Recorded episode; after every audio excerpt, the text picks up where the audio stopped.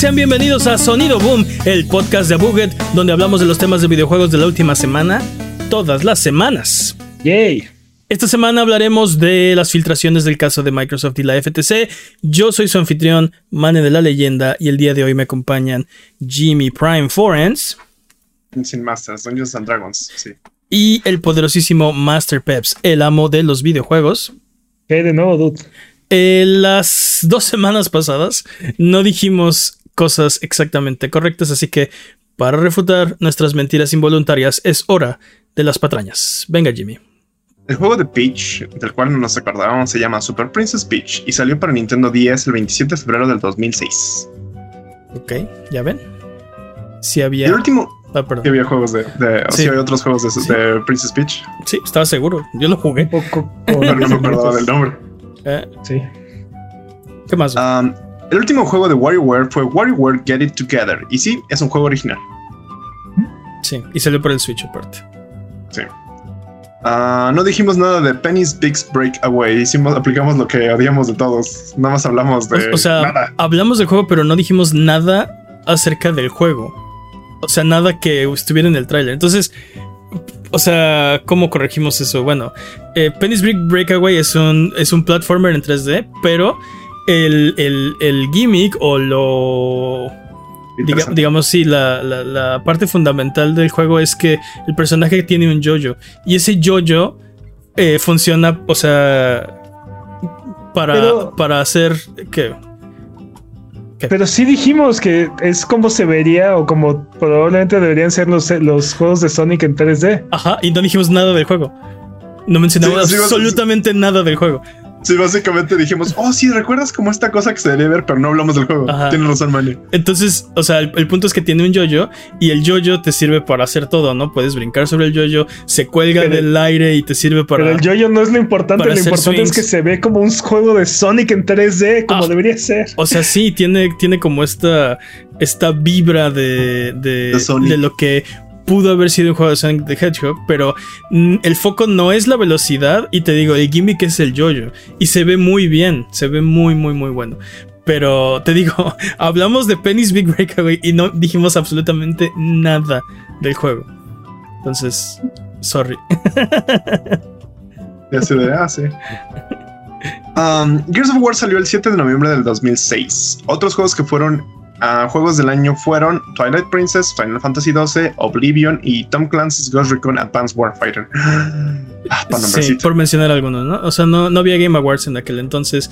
Y yo creo que muchas publicaciones sí le dieron el juego del año a Gears. Eh, Sí, pero, o sea, bastante. eh, fue- te digo, o sea, fue, fue un muy buen año 2006 aparte.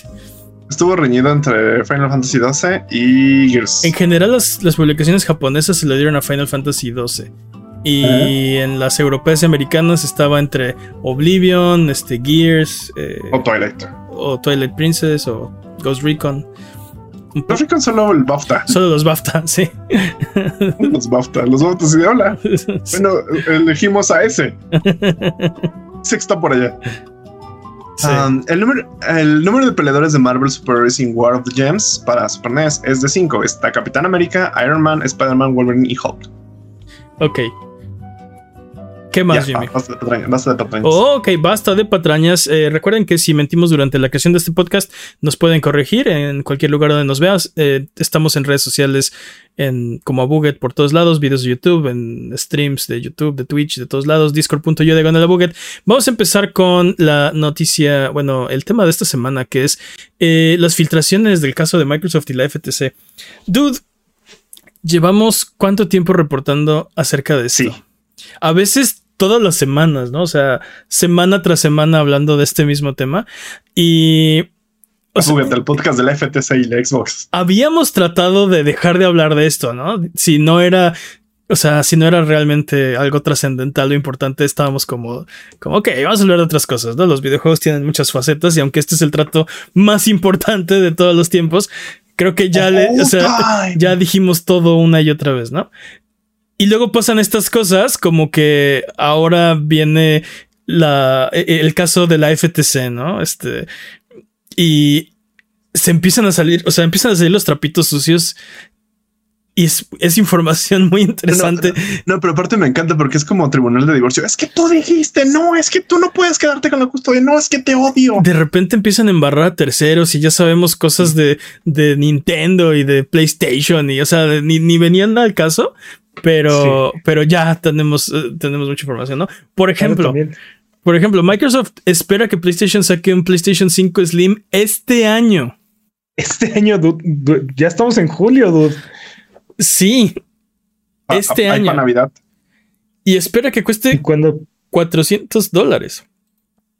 ¿Y cuándo piensan anunciarlo? Dude, 400 dólares. Game Awards, papá, Game Awards. Vas a ver.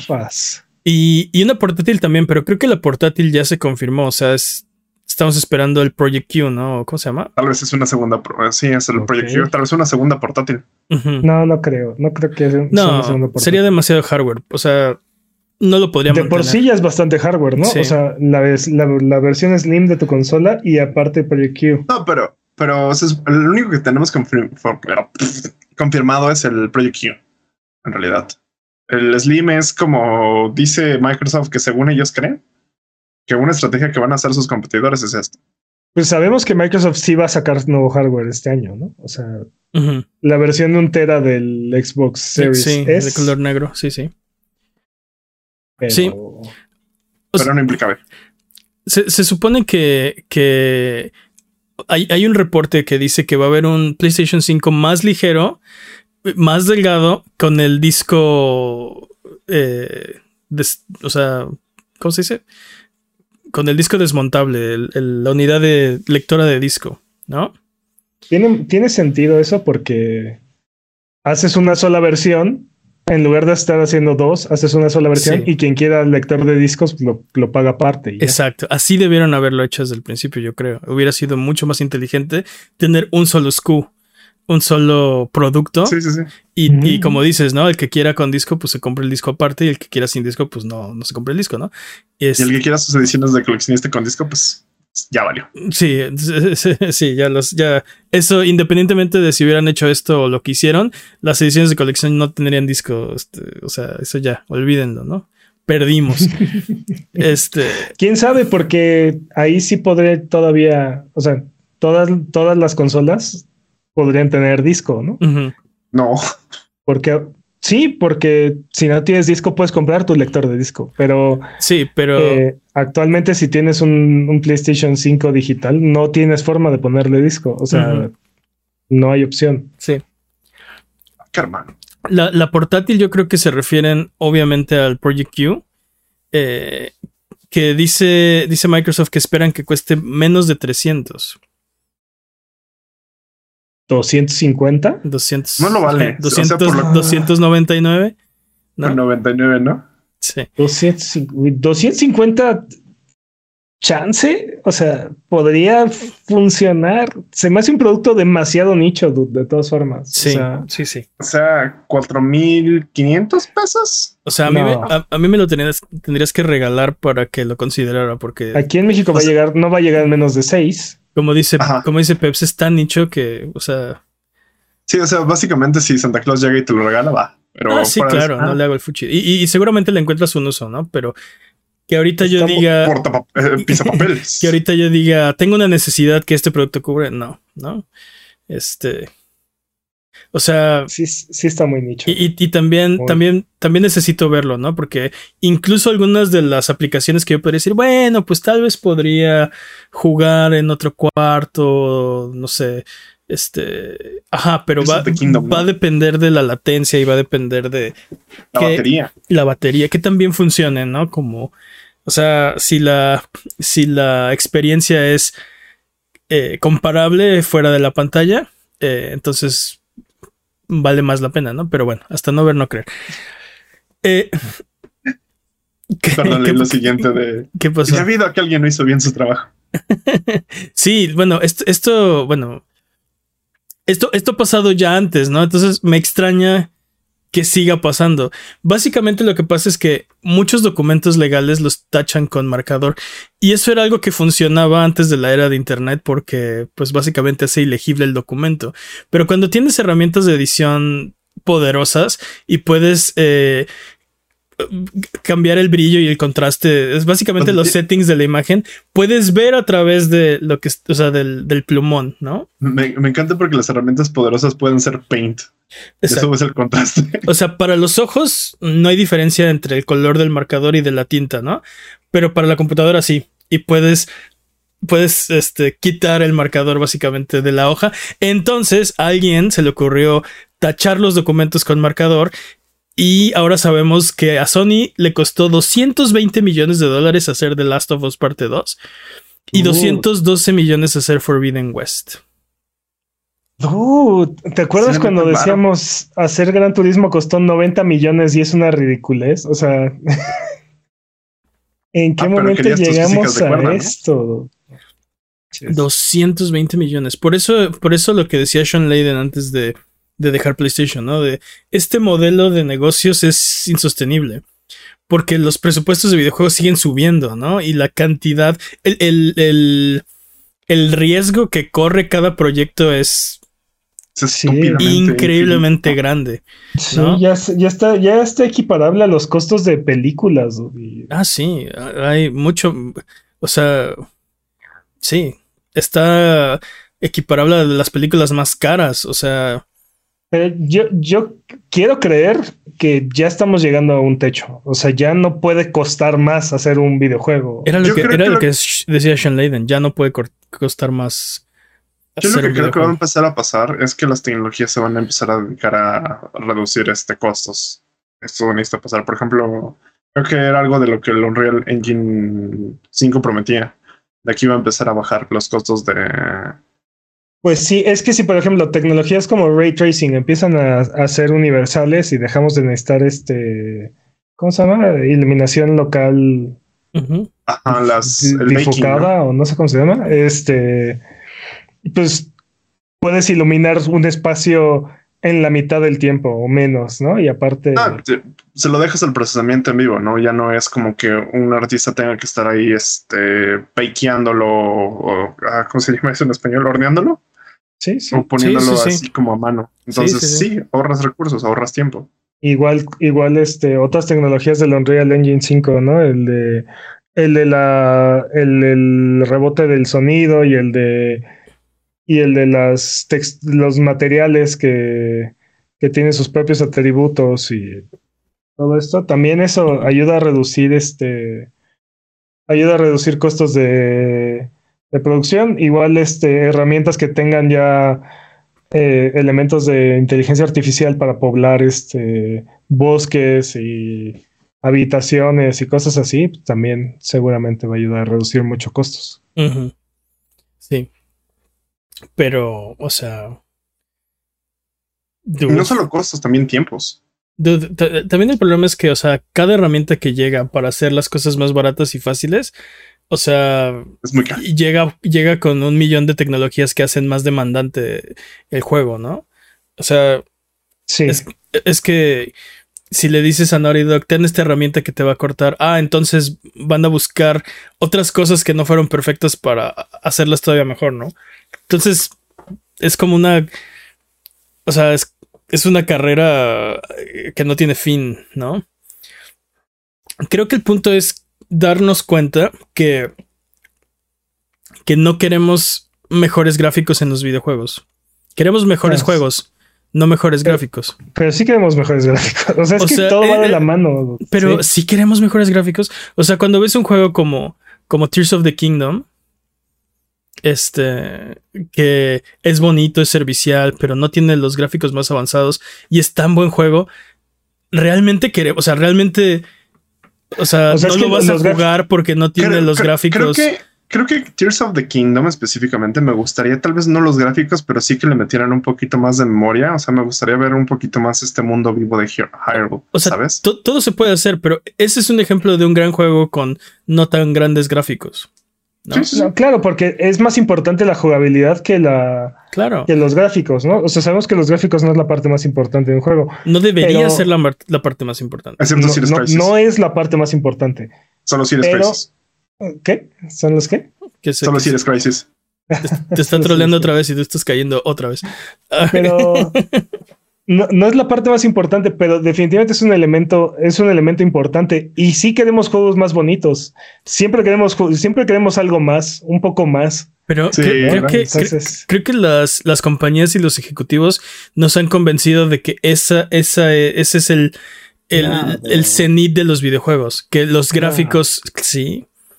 Yo, sí, digo que sí, sí, hay una, sí, ahí sí concuerdo con Manuel, sí hay como una, una, argumentación en cuanto a, mira qué bonito se ve esto, es la nueva generación, mira qué bonito se ve esto, es lo, lo nuevo, por ejemplo, con Final Fantasy XVI, por ejemplo. O sea, ve, espectacular. ve la queja del principio de esta generación, ¿no? Todos los juegos son, o sea, más demandantes, pero no son nada que no se pudiera hacer en la generación anterior, ¿no? Y la prueba está en que salieron para la generación anterior también, ¿no? La, la mayoría. Y corren. Ajá. Entonces, este, lo, yo, bueno, mi, opinión es que queremos juegos que se sientan de nueva generación, no necesariamente que se vean mejor, ¿no? O sea, yo quisiera ver el siguiente salto en el, en el diseño de los juegos, no en, la, el, no en el departamento gráfico. Creo que te estás contradiciendo. A lo que voy es que, o sea, yo, mira, prefiero, prefiero un juego como Dave the Diver, como Inscription, que un juego como Assassin's Creed Mirage, ¿no? ¿Por qué? ¿Por qué? Porque el gameplay siento que ya lo jugué, ¿no? Y, digo, tal, vez es un juegazo, no lo he jugado, no, no, no a lo mejor estoy completamente equivocado, pero lo que me refiero es que si, si tengo un nuevo Assassin's Creed que se siente como todos los demás Assassin's Creed, solo que más bonito, me interesa mucho menos que un juego como Inscription, que es algo completamente eh, nuevo y diferente, que nunca he jugado. aunque gráficamente no tiene nada que ver. Estás comparando peras con manzanas, porque, o sea, estamos hablando que, nuevamente volvemos, el punto más importante de un juego no son los gráficos, son, es la jugabilidad, ¿no? Es el juego, la parte del juego. esa es la realidad. Esa es Eso la, debería esa es la, carnita. Pero siempre vamos a querer juegos más bonitos. Y por ejemplo, el, el, el, ejemplo, uno de los ejemplos más importantes que hemos puesto aquí siempre es el, que tú llamas tu remake favorito. ¿no? Resident, Evil, Resident Evil de PlayStation 1 contra Resident Evil de GameCube. Ajá. ¿no? Es un juego millones de veces más bonito y es un, y es un mejor juego. Sí. Sí, sí. Entonces, o sea, y no, no, y ese juego no puede existir en el PlayStation, ¿no? Y no, o sea, definitivamente. Es, entonces, sí queremos, sí queremos juegos más bonitos, sí queremos mejores gráficos, pero no es la parte más importante del juego. Pero siento que esa es la parte que, que no, hay una teoría conspiratoria. No. hay una teoría conspiratoria por parte de las compañías que hacen consolas para agarrar y hacerte ver que claro, lo que quieres son gráficos. Claro que sí, porque justamente el, punto es esta consola es más poderosa. Mira este GPU de un trillón de teraflops que puede desplegar y bla, bla, bla, gráficos, gráficos, gráficos. El punto, o sea, las compañías están empujando la parte eh, gráfica. Creo que sí tiene un punto, pero sí. Tan, tan, tan es tan poco importante que prácticamente las dos compañías que se están agarrando a, moquetazos tienen prácticamente el mismo hardware. O sea, el, el, el punto no está ahí, no está en el. Y Nintendo está ganando. Exacto. Ese es el punto. Porque Nintendo, está, Nintendo está trabajando en otras cosas. O sea, Nintendo Nintendo es un va, en su propia carrera. Cuando eh, eh, para mí es que el problema, bueno, lo que yo pienso cuando veo un juego de 200 millones o el rumorado 500 millones de Halo Infinite y bla bla bla. Este digo y, o sea, lo que yo digo es quién quién pidió un juego más bonito. Todos queremos un mejor juego. Nada más. No, la verdad y, luego ves y, luego ves y luego ves lo que hace Nintendo con, o sea, sí, gráficos. la realidad es que no son su fuerte, ¿no? Con un hardware muy inferior a, aparte, ¿no? Pero están haciendo buenos juegos, grandes juegos. debo admitir que sí me gustaría ver este el mundo de Hyrule con, con, el poder de un PlayStation 4 al menos, ¿sabes? ¿Cuatro? ¿Por qué cuatro? No, ¿Por qué no cinco? Ah, Porque Nintendo, pero en serio me gustaría ver como este, este mundo bonito de Hyrule así con el este con, estos gráficos. Sí me gustaría ese upgrade. Mira, el, problema es que... No sabemos cuánto le costó a Nintendo hacer, hacer Tears of the Kingdom. no, eh, tenemos ese dato. Eso es cierto. Pero aparte, aparte la, la verdadera pregunta es, ¿se puede hacer un juego como The Last of Us parte 2 sin gastar 200 millones? No. No, Entonces, no, queremos, no queremos juegos como The Last of Us parte 2. mira, el problema es que entre más. No, contesto la pregunta. Es que, no, sí, queremos como The Last of Us parte 2. sí, queremos, pero mira, el problema es que cuando, cuando en la balanza está, o sea, más juegos como The Last of Us parte 2, eh, pero tienen que costar arriba de 200 millones. Eh, la o sea, van a pasar las cosas. La cantidad de juegos así va a disminuir mucho. Y en segunda, los riesgos que se pueden tomar con un juego así son muy pequeños, ¿no? Porque es demasiado. Eh, es demasiado arriesgado. Eh, simplemente, o sea, una, un fracaso en un juego de ese estilo y te pasa lo que le pasó a, a los que hicieron Gollum, ¿no? A The Delic Entertainment Cierras. cierras. Bueno, no cerraron, ¿no? Ahora nada más se dedican a Exacto, cerraron sus estudios de videojuegos. Este, sí, o sea, ya no. pero cuando haces un juego como Gollum, básicamente no lo vuelves a hacer, o sea, ya. No, pero, o sea, cuando haces un juego como Gollum y todavía tienes expectativas de venta. Y todavía tienes edición de, de, lujo con Sindarin. En, sí. Eh, sí, Gollum, es un caso. ¿a qué, le estás apostando, no? Pero creo que el, verdadero riesgo es, por ejemplo, lo que le está pasando ahorita a, las películas, ¿no? En, taquilla. Tenemos grandes hitazos como Indiana Jones, este, Fast and the Furious y eh, La Sirenita y no sé cuál otras, ¿no? Que no están vendiendo lo que estaban esperando los estudios, ¿no? Pero porque está saliendo una de estas películas cada semana y porque también ya no nos gusta tanto ir al cine, no sé, no, tengo las, no tengo las, la, la explicación, pero ahí está, ahí es donde está el verdadero riesgo, ¿no? O sea, hacer estos grandes este, proyectos y que no vendan o no estén ni cerca de vender lo que... Ese, es el punto, ¿no? Ese es el, ese es el arriesgue. Y tiene razón, el cine se está enfrentando ahorita a, eh, o no, nos está pasando en cada lanzamiento, ¿no? Eh, ese, es, ese es un problema porque ya no, ya no puedes hacer, eh, pues sí, las películas... Proyectos tan grandes. sí. Ese es el problema, que llega, llegues a un tope donde digas es que es tan caro que una no puede fallar, ¿no? Y, y dos. Ah. No, termina, termina. Ah, bueno, o sea, que, hagas un proyecto tan ambicioso que eh, te hunda si falla, ¿no? Si fracasa. Ah, pero, pero te digo, o sea, también muchas de las decisiones que están tomando los estudios en sus gastos, hablando del cine, son bastante cuestionables, ¿no? Porque ¿por qué vas a gastar, por qué vas a requerir a cientos de personas y, cientos de horas, hombre, para, para rejuvenecer a Harrison Ford, ¿no? para, un par de escenas en tu película, ¿no? O sea, ¿qué necesidad tienes de, de hacer eso? O sea, sí. Se preguntaron si podían hacerlo o no, si debían hacerlo. Pues, o sea, Oye, sí, spoilers. Cientos, ¿eh? cientos de horas, hombre, y cientos de millones de dólares en, en rejuvenecer a tu actor, ¿no? Eh, sí, sí, sí, cuestionable.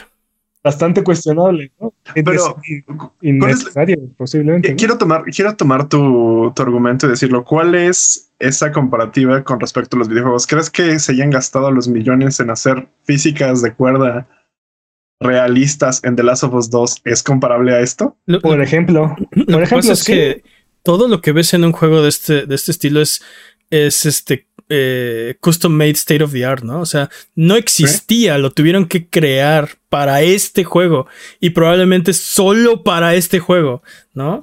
Entonces, eso hace que cada proyecto, o sea, que si haces un proyecto más ambicioso, eh, o sea, los gastos incrementan exponencialmente, ¿no? Con cada proyecto.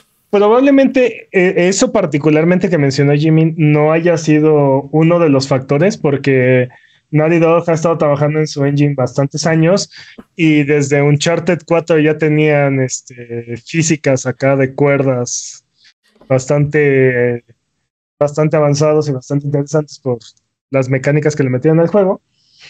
Este, entonces probablemente fue una, un avance más natural, ¿no? Pero seguramente hay muchos elementos en ese juego que no, o sea, fue más por por el, el, enorme presupuesto que tenían que por utilizar su imaginación para darle la vuelta a ciertas limitaciones, ¿no? Que eso es lo otro, ¿no? Eh, que eso es lo otro que normalmente argumentan, ¿no? La, gente que está en estos puestos creativos es las limitaciones son lo que te lleva a tener soluciones creativas y a, y a crear cosas originales, ¿no? O diferentes, ¿no? Si, si todo se puede resolver a, base de fuerza bruta, pues entonces usas pura fuerza bruta, ¿no? Y en el caso de, de estos proyectos gigantes, pues eso significa dinero, ¿no? O sea, si tenemos el presupuesto ilimitado para hacerlo de manera indiscriminada, de gastar de manera indiscriminada, lo vamos a hacer, ¿no? O sea, en cambio, si, si nuestro presupuesto es más limitado, es más reducido, tenemos que buscar alternativas creativas para las cosas. Vamos, es que también ah, e, entiendo por qué lo hacen. ¿Mm? Y creo que un juego como The Last of Us parte 2, para que se vea así de bien y todo lo que le mete, o sea, considero que es un gran juego y creo que sí lo vale los 220. Tampoco tengo un punto de comparación, no, es como que pueda tampoco contar tanto y decir, oh, sí, este juego de 200. Pero, por ejemplo, Forbidden West, que costó que 8 millones menos. Sí. Es como de, uh, no creo que esa, esa diferencia de 8 millones sea representativa como para decir, este juego no fue exitoso, este juego debió de haber sido uh, al menos 8 millones menos exitoso que este, ¿sabes? O sea, yo no lo veo ahí, yo no lo veo como eso. Y, por ejemplo, a mí, a mí me parece más este me parece precioso Forbidden West. Forbidden West es como de quedarte viendo por horas y decir, ah, sí, me gusta estar aquí, me gusta verlo y puedo pasear por estos lugares. Y The Last of Us 2, no, por ejemplo.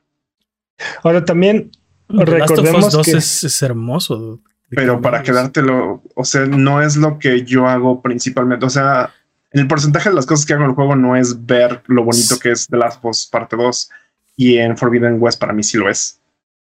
Supongo que eh, la ahí tiene mucho que ver la dirección artística también. ¿no? sí, sí, sí. Y, y, te digo, también recordemos que estos juegos, particularmente The Last of Us y Forbidden West, son caballos de Troya. O sea, en, en realidad estos juegos, o sea, sí le interesa a Sony que vendan un montón y que recuperen el dinero que te costaron, pero el verdadero propósito de estos juegos es vender consolas. No estoy seguro porque las, tampoco. las consolas tienen márgenes muy pequeños. Digo, sí, obviamente. La consola como tal, pero recuerda que todo el dinero viene del ecosistema. O sea. Sí, o, sea, e, estoy, de acuerdo. Creo, que ya entiendo lo que quieres decir, ¿no? De dulce, dulce dinero. tener un first party tan fuerte que atraiga gente, que, o sea, eh, vende consolas eh, no porque es Forbidden West, sino porque solo está en PlayStation, ¿no? Y hay, hay este catálogo y uno de ellos es Forbidden West, ¿no? Sí, e, en eso estoy de acuerdo, ¿no? El, el, punto es... es el, el, punto es vender la consola, ¿no? O sea, sí, sí, ya, te entiendo, ¿Qué consola voy a comprar? Al, mira, está The Last of Us, está Forbidden West y solamente los puedo jugar en PlayStation. Sí, ya te entiendo. Eh, sí, sí, como el ecosistema es lo valioso, ¿no? Porque una vez que estás ahí ya no te sales. Este, o ya no puede salir. Que es no, sí te puede salir, pero es, de lo que se quejaba Phil Spencer, ¿no? Hace no sé cuántas semanas que, que dice, perdimos la peor generación para perder de todas, porque fue cuando la gente empezó a hacer sus bibliotecas. Y una vez que tienes, o sea, a la gente en tu ecosistema con su propia biblioteca, ya es muy difícil que la abandonen. Muy difícil. Sí, sus save files. Y yo todavía tengo por ahí mis memory cards de PlayStation 1. sí, o, sea, yo que esta generación estaba intentando brincar de ecosistemas. Este, sí, la parte más dolorosa es esa. Más que la. Sí duele la biblioteca, pero las ofertas ayudan mucho. Pero lo que más duele es el, progreso. O sea, los saves y todo.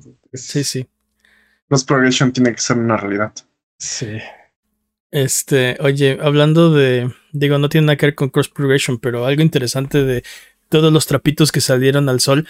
Eh, un, un, un, correo, sí, pésimo. Un correo de, de, Jim Ryan dice que un millón de jugadores gastaron el 100% de su tiempo de gaming en Call of Duty. Dude. Un millón de jugadores en, en, 2021. ¿no? exclusivamente Call of Duty. ¿No? literalmente dejaron de jugar Call of Duty y tiraron la consola. Sí.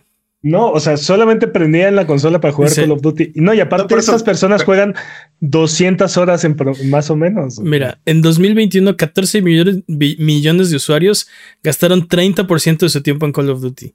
6 millones 70% de su tiempo en Call of Duty y un millón 100% de su tiempo en Call of Duty.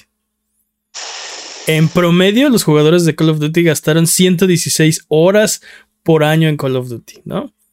No, no suena tantísimo, pero estás hablando de todos los jugadores de Call of Duty en promedio gastaron 116 horas. O sea, hay quien gastó 10 mil, hay quien gastó un minuto, ¿no?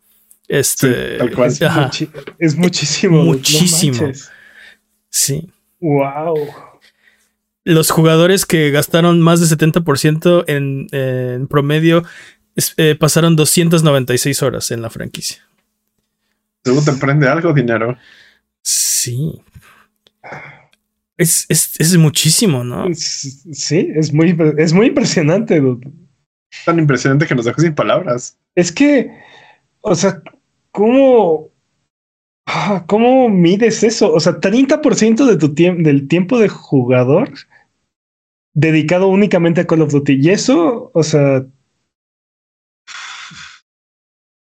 o el, el 100%. O sea, 100%. También es muy fácil. Eh, ellos, ellos sí saben en qué invierten su dinero. O sea, ellos sí saben que, que están recuperando su inversión, definitivamente. Ah, sí, sí, sí. Sí, sí, sí. Todo eso para que, para que Bobby Kotick pueda salir con sus bonos millonarios. Qué lindo. Eh, eso sí es aprovechar, eso sí es aprovechar tu inversión. ¿no? 300 horas por un juego de 60, 70 dólares. Sí. Más DLCs y todo. Sí. ¿Crees, que sea tu, recuperar tu inversión solamente jugar este juego? O sea, como comprarte una consola solamente para jugar este juego.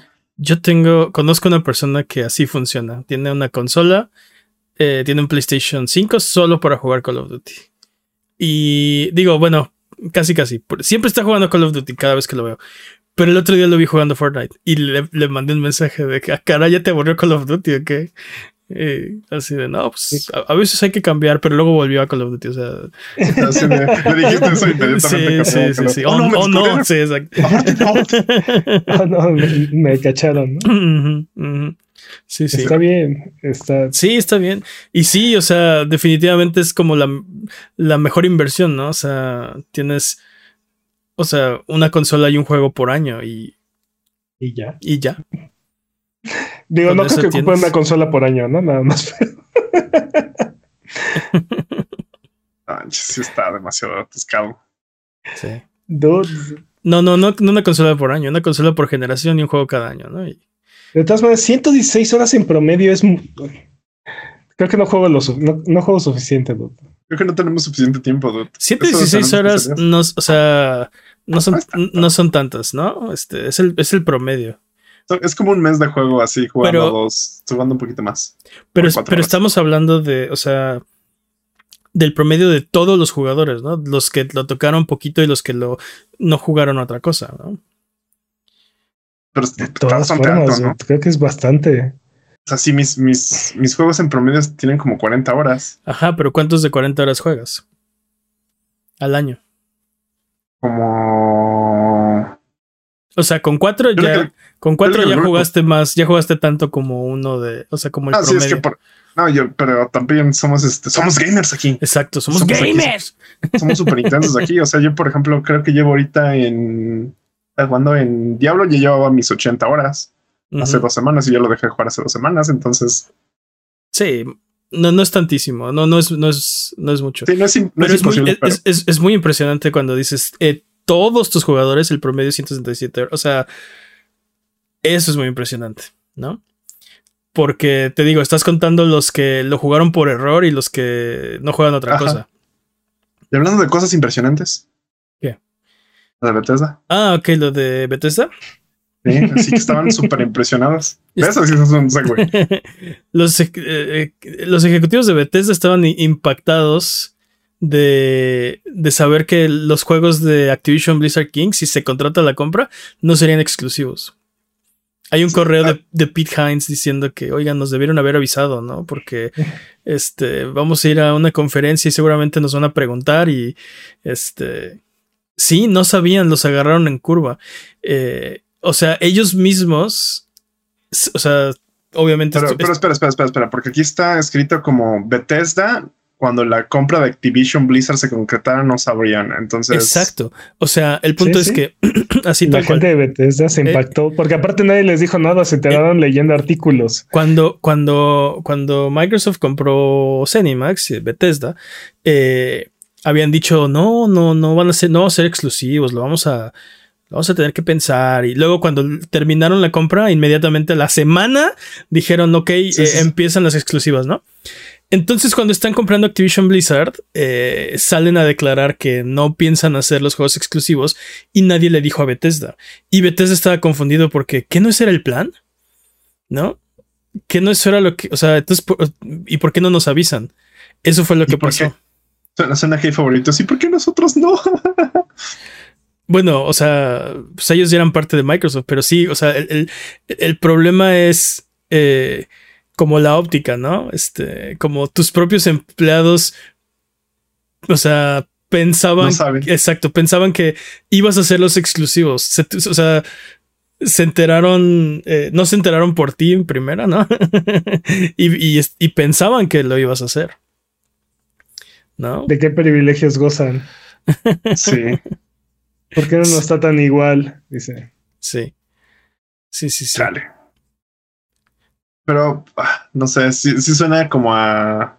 Esto ya me suena a pure bullshit de sí, sí, este. Seguramente ellos sabían que les iban a hacer exclusivos. Y de repente salieron, no, no, no, no, no, no, no. no. Recuerda que estos son correos internos, o sea. Sí. Sí. Son correos que se mandaron entre ellos. De hecho, de hecho agarraron y dijeron, oigan, nos pueden haber avisado, Todd va a ir a un evento la próxima semana y no, sabe absolutamente nada de esto, ¿no? Exacto. y la prensa seguramente se, se va a enterar, le van a preguntar y qué va a decir, ¿no? Este, entonces deberían, deberían, deberían avisarnos. Pero te digo, o sea, se ve, siento que, se ve muy mal, o, bueno, este, dado, dado, dado el trato que están tratando de hacer, ¿no? Creo, creo, que es lo que pasa cuando tienes un montón de adquisiciones y tienes un montón de nuevos empleados y no sabes ni por dónde se supone que debe ir la información, ¿no?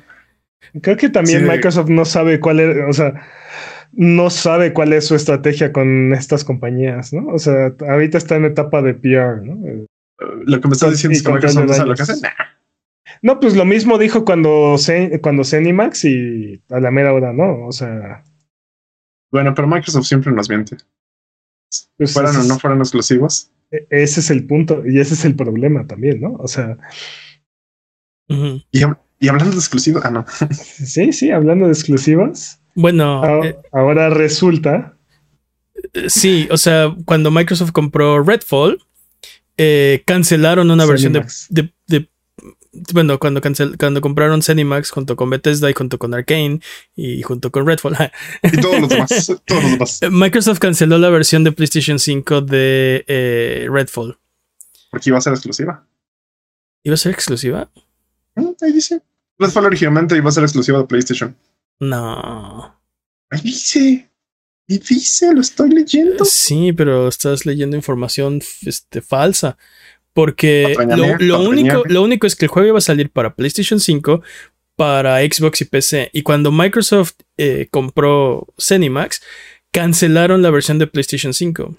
Sí, según yo, el que iba a ser exclusivo, de hecho, iba a ser el de. Ah. Starfield. Starfield. Starfield. iba a ser exclusivo. Bueno, PlayStation estaba buscando un, una exclusividad de Starfield cuando se hizo la compra, porque tampoco sabían que, o sea, PlayStation no sabía que esto iba a pasar. Entonces, en cuanto pasó, pues se acabaron las, negociaciones, ¿no? Este, pero lo, el caso de Redfall es que, eh, o sea, Iba una, había una versión. había, una versión. Exacto, había una versión para, para PlayStation 5. Y llegó Microsoft y dijo: No, ya, ya no hay PlayStation 5 enfóquense en Xbox, PC y Game Pass. Imagínate si no lo hubieran cortado. Bueno, o sea, si de por sí salió mal para. Es exacto, porque eh, el, o sea, esto, esto viene de una. Eh, o sea. ¿Cómo se llama? Viene, o sea, viene de una plática con, con uno de los diseñadores, ¿no? Harvey Smith. Este, y dice que el, el cancelar la versión de PlayStation 5 fue una buena decisión porque significaba una plataforma menos. Imagínate si hubieran tenido que todavía lanzarlo para PlayStation 5, pues, De la que se salvó PlayStation ahí. Sí. Sí. Sí, sí. Bullet Touch, tal cual. Creo que se los comenté en la semana. Me sorprende lo mucho que los exclusivos que está agarrando Microsoft pudieron haber sido exclusivos o estaban en PlayStation mm. ya. Entonces es como de, dude, es, lo, que decía Peps hace rato, ¿no? PlayStation eh, tiene más desarrollado este como su eh, su scouting, ¿no? o sea, sus contactos, sus conectes. Tienen buen ojo para qué va a ser una buena inversión y que va a rifar. Ajá. Y, y, digo, sí se equivocan a veces, pero le atinan muchísimas veces. Tienen buen ojo. te estoy viendo a ti, Abandon su estrategia pasada era muy, era muy exitosa. Vamos a ver cómo les funciona la nueva estrategia, ¿no? Pero es que ahorita la nueva estrategia está como, está como rara, ¿no? Porque de repente es como, bueno, quiero hacer un plan de negocios con esto comprado por Microsoft. Bueno, está bien. Quiero hacer un plan de negocio comprado por, oh, demonios. Creo que lo que se refiere a Peps del nuevo plan es el Live Services, ¿no? Los juegos Game as a Service que... ah, ok, ok. Ah, sí. ¿No? Y estos, ¿qué fueron? ¿Cinco juegos? ¿Cuatro juegos que anunciaron la última vez? Y... Pues ahorita no nos prenden porque pues no son juegos que no, no existen todavía, ¿no? Este, pero mm. puede ser el nuevo fenómeno multijugador y puede ser el nuevo Fortnite o puede ser. No, no, solo que no existan, sino que es muy diferente a lo que nos gusta de, de PlayStation. PlayStation. Y hablando de, de, juegos como Service y Bungie. no, no, entendí el Microsoft, Microsoft intentó comprar, antes de comprar Activision Blizzard, intentó comprar prácticamente a todos los publishers. Bueno, consideró comprar prácticamente a todos los publishers, incluidos Sega y Bungie. Y el que más me sorprende también es este a Team Cherry. También por ahí estaba Team Cherry, que son los creadores de. O sea, si ves la lista, prácticamente fueron así, uno por uno, casi, casi en orden alfabético y, al final se quedaron con el más grande. bueno, pero quiero ese. ¿Por qué? Porque es el más grande y el más tosco. Quiero ese. ese, la cosa que mata. sí, lo quiero. Algo que, algo que según esto salió, salían a decir, o bueno, salió como parte del juicio, es que una de las razones por las cuales decidieron comprar Activision Blizzard King es que Bobby Kotick amenazó con no hacer Call of Duty para Xbox si no mejoraba el porcentaje de comisiones para Activision. Así pues te compro. ¿Cómo la ves? Así. Así vas a sacar, vas a sacar a Call of Duty de Xbox, entonces. Y ahora resulta que todas estas compras fueron en defensa personal, Pero ¿qué no la comisión es la misma en todas las plataformas? O sea, sí, sí, sí, sí, pero como el market share de, PlayStation es mucho más grande, agarró y le dijo a Bobby Kotick, oye, no nos está conviniendo. Bueno, no, no nos sale, joven no es tan buen negocio estar en tu plataforma, así es que ¿qué me ofreces para que me convenga quedarme? O mejor me voy. Sí, y pues eh, desde el punto de Activision es como de pues dejo de producir para tu, para tu plataforma, no me sale lo que me estás dando y reduzco los costos de producción. No solo eso, eh, para, Activision es o qué vas a hacer, ¿no? Me voy a o, que te vas a quedar sin Call of Duty. Pues tal vez sí debieron hacerlo porque pues que te vas a quedar sin el dinero del Xbox. Pues al parecer no, ya tienen todo el dinero de Xbox. Al parecer le funcionó porque ahora tienen todo el dinero de Xbox. No, sí, pero sí, al final sí se van a quedar sin el dinero de Xbox porque va directo a Game Pass. sí. ahora resulta que todas estas compras que hizo Microsoft fue en defensa personal, ¿no? no Starfield iba a ser exclusiva. Este, Ghostfire Tokyo también. Este, ¿qué otro juego? Deadloop también exclusivo. Y, ahora resulta que Call of Duty estaba amenazando con irse y entonces no me podía yo quedar así, ¿no? Entonces todas estas compras fueron en, defensa personal, me lo estaba quitando. Yo diría compras de pánico, pero... Yo diría compras de pánico, pero ¿qué? Potito Un poquito. está fuerte eso, ¿no? Y qué manchado el Bobby Kotick, ¿no? ¿Será real, dude? O sea, bueno, se supone que sí es pues algo mira, claro Bobby Kotick, ¿no? Mira, de Bobby Kotick sí lo creo, así, tal cual. También, o sea, si me dices Bobby Kotick se dedica a comer bebés en, en su tiempo libre, sí, también, ¿no? O sea, las cosas más atroces que te puedas imaginar en la humanidad. Si llega alguien y me dice, Bobby Kotick lo hace todos los domingos, ah, sí, sí, o sea.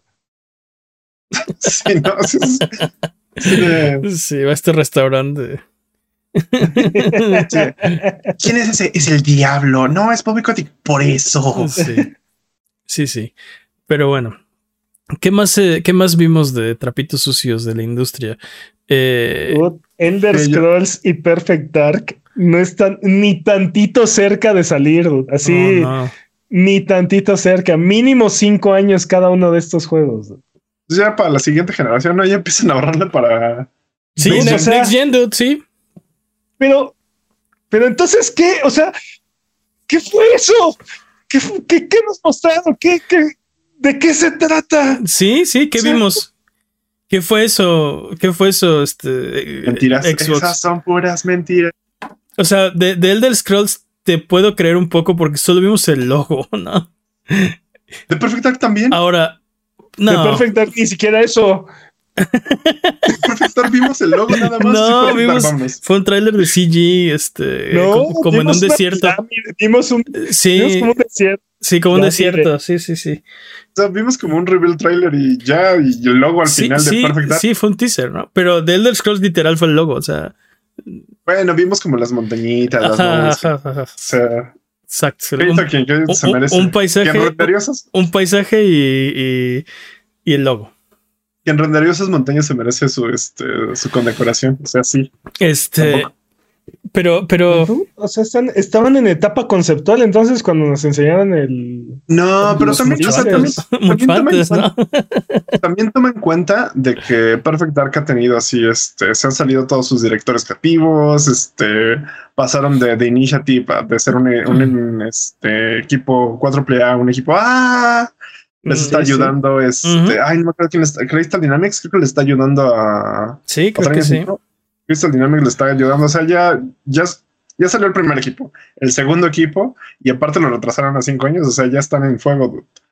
Perfect Dark está en fuego. El de Scrolls no sé, pero Perfect Dark sí le he estado siguiendo la, la pista y están en fuego. pero, por ejemplo, Perfect Dark, uh, otra vez patañas, porque ya, lo, ya, habíamos, ya habíamos hecho esta pataña, pero lo ah. anunciaron en el 2018, me parece. ¿Cuándo fue anunciado? Oye, me, me, recordaste una escena de la caricatura de Cuphead. Este, cuando el diablo, el diablo llama a sus mejores demonios, ¿no? Este, porque quiere atrapar a Cuphead. Y entonces les empieza a dar un sermón y se enoja tanto así que explota y los mata a todos, ¿no? Entonces, secuaz, tráeme a mis segundos mejores demonios.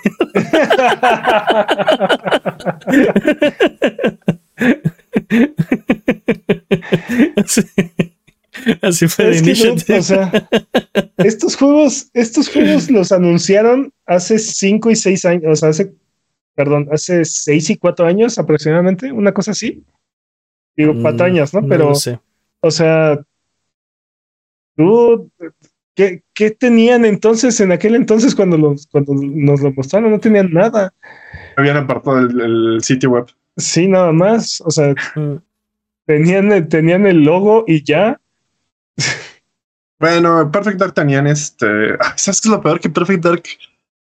Ah. Perfect Dark está más avanzados. Quiero pensar, porque es básicamente como. Tiene más historia que Elder Scrolls 6, porque creo que Elder Scrolls es como, bueno, vamos a decidir dónde va a estar el setting, ¿no? Vamos a decir en qué parte de Tamriel, vamos a decir en qué parte de esto. Es un mundo abierto, es este tipo de... Perfect Dark es un poquito más sencillo, Perfect Dark es un poquito... La perspectiva que le puedes dar a Perfect Dark es más corta, ¿no? No es como de, ah, sí, vamos a tener miles de misiones y miles de jugadores, no, es como de, que es, una, es un videojuego de... de de disparos, de corporaciones que se la pasan haciendo espionaje corporativo y esta cosa, ¿no? es como de siento que Perfect Dark tenía más, más opciones de salir más pronto y no. Estoy de acuerdo contigo, no, o sea, Perfect Dark no es Elder Scrolls, ¿no? Entonces, ah, sí, sí, sí, sí, sí, sí, pero todo estaba no, a lo, que me refiero es que no, no, no debería o no, históricamente no es un juego tan complicado, ¿no? Deja tú tan complicado, ni siquiera es tan famoso. Podrías hacer cualquier cosa relativamente decente Incluso, y podría ser muy buen juego, ¿sabes? O sea, ni siquiera es como de, no tienes tanta expectativa. Y lo que llegas y haces es, no, sí, es nuestro primer juego, 4 A y es, tenemos esto y es como de, ajá, ¿dónde está? Sí, sí. Pero bueno, van a tardar todavía por lo menos otros cinco años. Por lo menos. Y esto, y esto quiero que quede muy claro, por lo menos. Entonces, este, creo que es muy mala estrategia anunciar los juegos tan preliminares.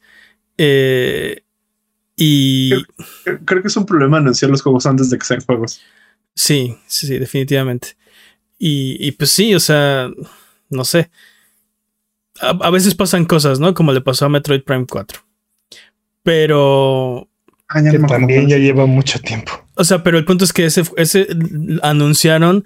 Eh, ¿Saben qué? Vamos a tirar todo lo que tenemos a la basura, lo vamos a tener que volver a empezar a hacer. Pero también ya tiene eso, también eso ya tiene como. Después de eso, no hemos vuelto a saber nada de Metroid Prime. Que, bueno, también. Ese fue el este último anuncio, ese fue, lo vamos a tener que volver a hacer. Se acabó. Cierto, y cada, cada este Nintendo Direct quedamos como payasos esperando Metroid Prime 4. Sí, pero el punto es, el punto es, o sea, no tenemos un timeline, no, no tenemos nada. O sea, no sé. Pues tampoco, de, tampoco de estos juegos. Y la eh, cosa es que, ya, sabemos que ya sabemos que mínimo 2028. O sea, ya es un hecho que antes del 2028 no vas a ver ninguno de estos dos juegos. Sí, Next Gen, totalmente de acuerdo. Totalmente. Pero ni siquiera van a ser Next Gen. O sea, ese también es el problema. Ni siquiera son Next Gen porque están pensados para esta generación. No, pero bueno, ahí, ahí, el, punto es que lo, hablábamos hace, hace un par de semanas, ¿no? Que algo que me sorprende mucho de la industria es que empiezas hoy a desarrollar un juego que va a ser la vanguardia dentro de cinco años, ¿no? O seis años. Este, y eso para mí es muy impresionante. Es una habilidad que yo no tengo y no sé cómo se obtiene. Porque cuando tienes, cuando tienes el nuevo juego como Starfield o, God of War o lo que sea, lo empezaste a hacer, o sea, otra una generación atrás es muy impresionante para mí que hagas algo así, o sea, que, que puedas hacer eh, un juego, o sea, puedes pensar qué va a ser la vanguardia dentro de cinco años y luego hacerlo, ¿no? Ahora también ellos tienen acceso a muchas cosas que nosotros no, no, o sea, tecnologías, este, eh, mecánicas de desarrollo, este, know-how, estudios de estudios de de, cómo usa la, de cómo usa la gente los juegos, interfaz, telemetrías, muchas cosas que nosotros no tenemos acceso, ¿no? sí, totalmente de acuerdo. Pero te digo, aún así, o sea, entiendo esa parte, no me imagino cómo, cómo ves el futuro, ¿no? Pero bueno, eh, en otro tema... Phil Spencer, Bobby Kotick y por ahí en un correo Jim Ryan eh, testificaron que están seguros de que Call of que están seguros que Call of Duty seguirá en PlayStation. En el caso de Jim Ryan, a través de, un correo. ¿Qué, es todo este escándalo entonces que estaba haciendo Jim Ryan? Este, yo, o sea, bueno, lo que, lo que dijo Jim Ryan es que no pensaba cuando se anunció el trato que fuera un juego, o sea, que fuera una jugada para exclusividad, que Microsoft estaba pensando en algo más allá de, la exclusividad y que estaba seguro que Call of Duty seguiría en PlayStation por, por muchos años y que PlayStation va a estar bien, ¿no? Ahora, este, yo, o sea, no sé, no sé si era un intento de como reafirmar que, o sea, todo está bien, todo está pasando. O sea, pero definitivamente no, no, no juega a su favor, ¿no? Independientemente de qué haya estado pensando, o sea, o si será la verdad o no, no, no, no pinta bien. Por, por cómo, por cómo se supone que salió el correo y porque por el, correo, esto de Jim Ryan era un correo interno a, la misma empresa, ¿no? También como a los, este, ah, ¿cómo se llaman los stakeholders? los inversores. Porque si no mal recuerdo era como para ellos. Entonces sí suena un perrito en llamas. Imagínate el meme del perrito en llamas diciendo esto está bien. Así, sí lo imagino Jim Ryan. Y creo que. La verdad, tómenlo de un favor, ¿no? Pero creo que está saliendo de contexto esto. También es información que va cambiando, ¿no? O sea, sí, sí, sí. las analíticas y las perspectivas y la información va evolucionando. Así como nosotros nos, nos fuimos enterando y fuimos viendo de diferente forma esta compra, supongo que también le pasó a Jim Bryan, ¿no? Este, y al final no es decisión de él eh, la compra, pero él hizo su chamba en, en atraer, eh, hacer más visible para los, los reguladores lo importante que era esta compra, ¿no? Ya lo que suceda al final pues, ya, ya no depende de él, ¿no? Este, y sí, eh, se agarró a Call of Duty cuando probablemente no era el, no era lo único, ¿no? O, no era lo más importante, sino lo, lo utilizó de estandarte, ¿no? Aunque probablemente, honestamente, no pensara que, que, que fueran a quitarlo o, que lo fueran a hacer exclusivo, ¿no? quién sabe. Aunque también otra cosa que nos enteramos es que de, de ser, de concretarse esta compra, PlayStation no compartiría sus development kits con Activision eh, antes, de, antes de tiempo, como normalmente como normalmente, sí lo cual pondría en riesgo eh, el desarrollo de los juegos al principio de las, de las nuevas generaciones. ¿no? Pero eso tiene todo el sentido, ¿no? Literalmente este Activision se convertiría en first party de Xbox. Entonces, exacto, ¿por qué le darías a la competencia tu, exacto. Exacto, exacto. Me parece lo más obvio del, y lógico. Pues sí, pero obviamente eso va a afectar si esta si este estudio first party hace juegos para, para, todo, para todos, como está prometiendo Microsoft, obviamente no tener acceso al development kit pues va a ser un problema para la siguiente generación. O tiene que retrasar el juego, o no sé, tiene que ver la forma de darle la vuelta al problema, ¿no? O sea. Sí, sí, sí, sí, totalmente. Pero, eh, o sea, es algo, o sea, es algo que creo que todos haríamos, ¿no? O sea, no le darías eh, acceso, tanto acceso a tu competencia, ¿no? Sí, pero sí afectaría la existencia de Call of Duty. Ah, claro, afectaría. Y reforzaría esta narrativa que tiene PlayStation de. de Podrían introducir bugs y podrían. O sea, podrían darnos la versión inferior. O.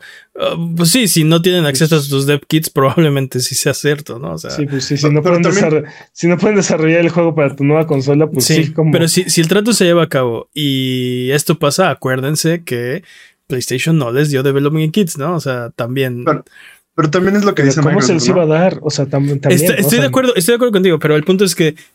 O sea, siento que si esto, si esto pasa, van a salir con. Ven, les dije. ¿Se acuerdan que les dijimos que la versión de PlayStation iba a ser la inferior? Y que iban a encontrar la forma de, de meterle box y, ven, pero, ven. Pero es que es inevitable. Exacto. lo, único que estoy diciendo, lo único que estoy diciendo es si esto pasa, si esto pasa, acuérdense de este momento pero, pero sí, o sea, el hecho, quiero aclarar algo, el hecho de que sea una profecía autocumplida no significa que no sea verdad. O sea, el argumento es, no van a ser un juego tan bueno como los demás si lo compran. Y es cierto, porque yo no les puedo dar esto porque ya son first party. Sí, porque yo no lo voy a permitir. Entonces, o sea. Técnicamente es cierto. es lo que dice, es lo que dice Microsoft. Ah, yo voy a seguir, este, yo voy a seguir poniendo Call of Duty en, la plataforma de PlayStation si PlayStation me deja. Y entonces puedes puede argumentar, no es que te voy a subir al 90%, no es que si me conviene, ah, es que tú no me estás dejando ponerte Call of Duty, ¿no? También es como esta narrativa como de los dos lados. Eso también es algo que dijo PlayStation, ¿no? De este, o sea, el, el, miedo o el riesgo de que tu competidor tenga uno de, o sea, de las cosas que se venden mejor en tu plataforma es o sea, es, muy grande para, para PlayStation, ¿no? Sí, sí, sí. Este, finalmente en este tema, eh, Bobby Kotick eh, parece que estuvo en conversaciones con Nintendo y dice que el sucesor del Switch tendrá el poder de una consola de octava generación, o sea, un PlayStation 4 o un Xbox One. Digo, digo, a estas alturas ya es que la cuarta consola de Nintendo que va una generación atrás. sí, pero esta va... ¿Y estas alturas cuántas? Eh, ¿Cuáles? Hay, dos, hay dos problemas. O sea, una, ya no estamos a inicios de la generación. O sea, estamos a mediados de la generación. Este, entonces ya no es una generación atrás, es generación y media atrás.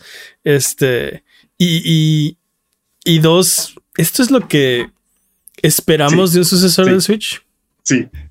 Switch 2 for the win. O sea, esto quiere decir que va a ser otra consola híbrida. Esto, esto quiere decir Yo creo que sí. Yo creo que Porque estamos hablando que básicamente tiene el poder de un Steam Deck. O sea, más o menos por ahí anda. Un, un ROG Ally y un Steam Deck. O sea, no, no va a ser más poderoso. Esto quiere decir que Nintendo volverá a partir madres. Va a depender de, de que sea, ¿no? O sea, creo que, creo que es muy sensato esperar una consola híbrida, porque si fuera una consola exclusivamente casera, creo que necesitaría otro gimmick muy bueno y no sé si Nintendo lo tiene, tiene seas bajo la manga, ¿no? Realidad virtual incluida. Sí. Y aparte, no creo. aparte, si fuera una consola casera, no creo que fuera menos poderosa que el Series S. O sea. Exacto. Veo muy difícil que alguien haga una consola casera que sea menos poderosa que el Series S. Sí, pero ves de qué tamaño es un Series S y dices, ok, este, tal vez, o sea, los componentes inferiores son para hacerla portátil, o bueno, no, no quiero decir inferiores, pero los componentes más ligeros, más pequeños, son justo por la portabilidad. Inferiores. No. Son por la portabilidad, tiene sentido, ¿no? Este, Sí, sí. Débiles. Ahora, eh, y- y te digo, hace mucho sentido que sea más o menos como, en- como un Steam Deck porque utilizando las nuevas tecnologías va a tener más o menos el mismo poder, pero va a ser mucho más compacta, mucho más económica y va a tener mejor rendimiento de batería. deja tú eso, va a tener juegos de Nintendo. Ah, digo, el Steam Deck. Como, como, como el Steam Como Deck. el Steam Deck, no. O, o bueno, sí. eh, No sé. No, Sí, tengo, no tengo un Steam Deck. No sé. No sé si hay un buen emulador. sí, los tiene. Sí. Ah, bueno. Emular es legal, no sé. Confirmo. Confirmo. Pero sí, este, ¿qué opinan? Eh, ¿Es un digno sucesor de. O sea, estamos hablando de una. con- es- suena, suena, suena mejor para Nintendo decir que es como del el tres veces más poderosa que un Switch. A decir que es tan poderosa como un PlayStation 4, ¿no? Creo que suena. Como- Suena como mejor. consola de hace una Ah. Suena mejor así, un- algo co- con el triple de poder del Switch. ¡Wow! Pero, Eso sí suena. pero si dices, si dices, es del mismo poder que un PlayStation 4, no suena tan chido. Dude, imagínate Pues no. tu Metroid.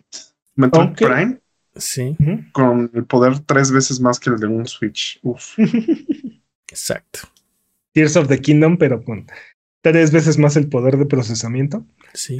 Este, Tears of the Three Kingdoms, ¿no? Pero también tomar en cuenta que va a tener las ventajas de, esta de estos nuevos avances tecnológicos, ¿no? Entonces va a tener, va a tener mucho más RAM, por ejemplo, va a tener Amigos. mucho más este bandwidth de. Sí.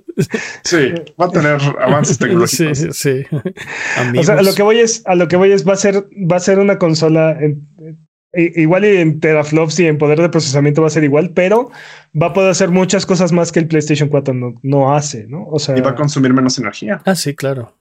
totalmente, ¿no? Sí, Sí, y aparte, cientos, cientos de watts menos. no, y aparte la, la resolución, o sea, este, cuando, cuando, o sea, si la pantalla va a ser comparable, como 720p, también, o sea, los componentes de un, Play- de un PlayStation 4 van a funcionar, eh, o sea, mucho mejor. mucho mejor, ¿no? Sí, sí. Eh, también No se probablemente va a tener un, un disco duro de estado sólido, entonces también va a tener este ¿Tú estos tiempos de estos tiempos de carga reducidos. Sí, aunque sea. Nintendo con disco de estado sólido. Dude, ¿te imaginas? No, sí, estaría increíble, pero ¿Te el, No, punto pero- es que, el punto es que, o sea, Nintendo todavía hace las consolas con cincel, ese es el problema. Con cincel. Dude, aunque eh, eh, la, la, la consola que me digas, ahorita el, el Switch OLED tiene 64 GB de memoria, dude. O sea, Ujú. Aunque le pongan, Sí, Aunque un le pongan SSD la de misma 64, sí. ajá, Ah, de todas sí, maneras sí, va a ser, va a tener SSD, ¿no? O sea, O sea, bueno, este- Y- el, el Switch corre con, bueno, ya sabes, sí, este, Con magia. El Switch Con- corre con, con- magia con mi- de correcto. con micro SDs, ¿no? Sí, sí, sí, también. O, con, o directamente de los cartuchos, ¿no? Que también es este. Ah, siempre instalan algo, pero sí. Pero te digo, muy probablemente, muy probablemente también le apueste a esta tecnología, ¿no? De, cargar directamente del disco duro, ¿no? Utilizar el disco duro como RAM o algo así, ¿no? Este, Ah, no, igual y todo es de cartón y ya. Nada más te ponen los circuitos y ármalo tú. Labo, ¿no? Igual, Sí, exacto. 2.0. Exacto, está hecho de labos, ¿no? ¿Qué más? Al final, de cuentas, al final de cuentas, los gráficos no van a ser. No, al final de cuentas, este va a ganar la generación y la que sigue. Entonces, no importa, no importa, es Nintendo. Así No es. sé, porque es Nintendo, entonces recuerda que ganan una, pierden una. Entonces, Ah, cier- cierto. Ah, luego tienen como su racha, ¿no? Tienen como su rachita. Pues Eh, desde el tuvieron Super una- Nintendo, Tuvieron ¿no? una racha de dos con el Super Nintendo. Desde Ajá, el sí, Super sí. Nintendo, ¿no? Cuando no había más competencia, ¿no? Pero Esa, esa ha sido su racha más larga. De hecho, creo que de cualquier consola, ¿no? O sea, la racha más larga es 2. A ver. 64 no la ganaron porque la ganó Mm, PlayStation. es- Técnicamente exacto. PlayStation, pl- técnicamente PlayStation va invicto. No, bueno, No, o yo sea, no creo que tú- vaya invicto. tú, tú Yo creo que dices. ganaron la de O sea, 360. tú dices la, la, la de la de PlayStation 3 360 ganaron. Vendieron al final más, pero yo creo que perdieron, pero- perdieron durísimo esa generación. y Xbox la ganó. No, Wii la ganó. o sea, pero aparte ganó el Wii, No. sí. Ah, tiene- Aunque- aunque bueno. Ganó el Wii en cuestión de consolas, pero en, en revenue de software y así, muy probablemente, muy probablemente se la llevó PlayStation, ¿no? Pero que fue PlayStation 1 y 2 completamente líderes, ¿no? Ah. O sea, indiscutibles. sí. PlayStation Tre- 3. O sea, ah, el, el punto es que después del éxito del PlayStation 3, del PlayStation 2, perdón, el PlayStation 3 se siente como un fracaso, ¿no? O sea, bueno, como No, sí. no, no un fracaso, pero como no ganaron, ¿no? Porque creo que el ganón de esa generación fue Xbox. Fue donde, donde creció. cre- Wii ganó la generación, está, está por otro lado, ¿no? Pero. Pero digamos que el, el ganón, el que más avanzó, fue, fue Xbox. Pasó, si de, no hubieran, pasó de nada a, a, a tú por tú con PlayStation. Si no hubieran flopeado tan duro el lanzamiento de la, El One. la del 360, Ujú. digo, la del One, El One. Ajá. hubieran. e- Esto sería otra historia, ¿eh? O sea, Pero fue. traían- venían muy bien, venían muy duro. O sea, sin contar los Ataris y los ColecoVisions, o sea, digamos los actuales competidores. Nintendo fue Nintendo, Super Nintendo, luego fue Aparte- Playsta- PlayStation 1 y 2, PlayStation 1, PlayStation luego 2. fue Wii, luego fue PlayStation 4 y ahorita estamos en veremos, ¿no? Pero PlayStation Creo que el 4 Switch. ganó la generación porque. O fue el Switch. Ajá, exacto. Ah, bueno, es que el Switch de qué generación es? Hmm. No sé, porque El Switch es de la PlayStation. eh, O sea, o sea, PlayStation pa- 3. técnicamente, para técnicamente mí- el Switch, técnicamente el Switch es novena generación. Ajá. Técnicamente el Switch es novena generación. No, no, pero bueno, o sea, es 8.5. O sea, el Switch Pero- es 8.5 porque el competidor real del PlayStation 4 o Xbox One es el Wii U. sí, Técnicamente, sí, sí. ajá, sí, Pero Nintendo mató, mató esa generación muy a rápido. los dos años, tres Por años. su propia estupidez. Ah, No, patrañas, pues, pero sí. Más bien, más bien a cortar este, pérdidas, ¿no? Exacto. O sea, Sí, les este, surgía que se acabara esa generación y sí, la mataron. Sí, Mataron- del 2013 mataron al al Wii U. 2017 fue esa generación. Así ya se acabó. Entonces no se fueron Se tres acabó años, pero ok. Está Son bien. tres años. El, el- punto es que, el punto es que, el punto es que, o sea, digamos que, o sea, Nintendo, Nintendo juega este chess en quinta dimensión, ¿no? O sea, y, y no siguen como el beat de la industria. Entonces, su consola no salió cuando salieron las demás consolas y probablemente, más. ajá. pero- más. Pero yo digo que es como, o sea, es el, el contendiente de la generación de PlayStation 5 y Xbox Series, ¿El Switch? el Switch. Porque como dices, antes fue el Wii U, ¿no? Sí. O sea, que Entonces- llegó antes de la generación. Lo que estás diciendo. Sí, el punto es que sí, Nintendo hace lo que quiere, ¿no? Y funciona.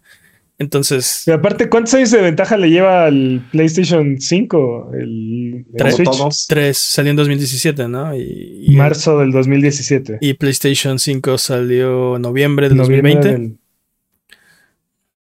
Ujú. Matemáticas, hijos. sí. O sea, tres años Son- y medio. Tres años. Ajá, exacto. Son más de tres años. Sí. Mm. No. Y aparte, probablemente terminen la generación al mismo tiempo. O sea, Yo creo que ¿O va, no? yo creo que va a morir antes, ¿eh? Sí, yo creo que va a morir como en uno, uno o dos años. ¿cuál? ¿Qué? El Switch. El Switch va a cambiar a Switch Ah, 2. sí, o- por eso.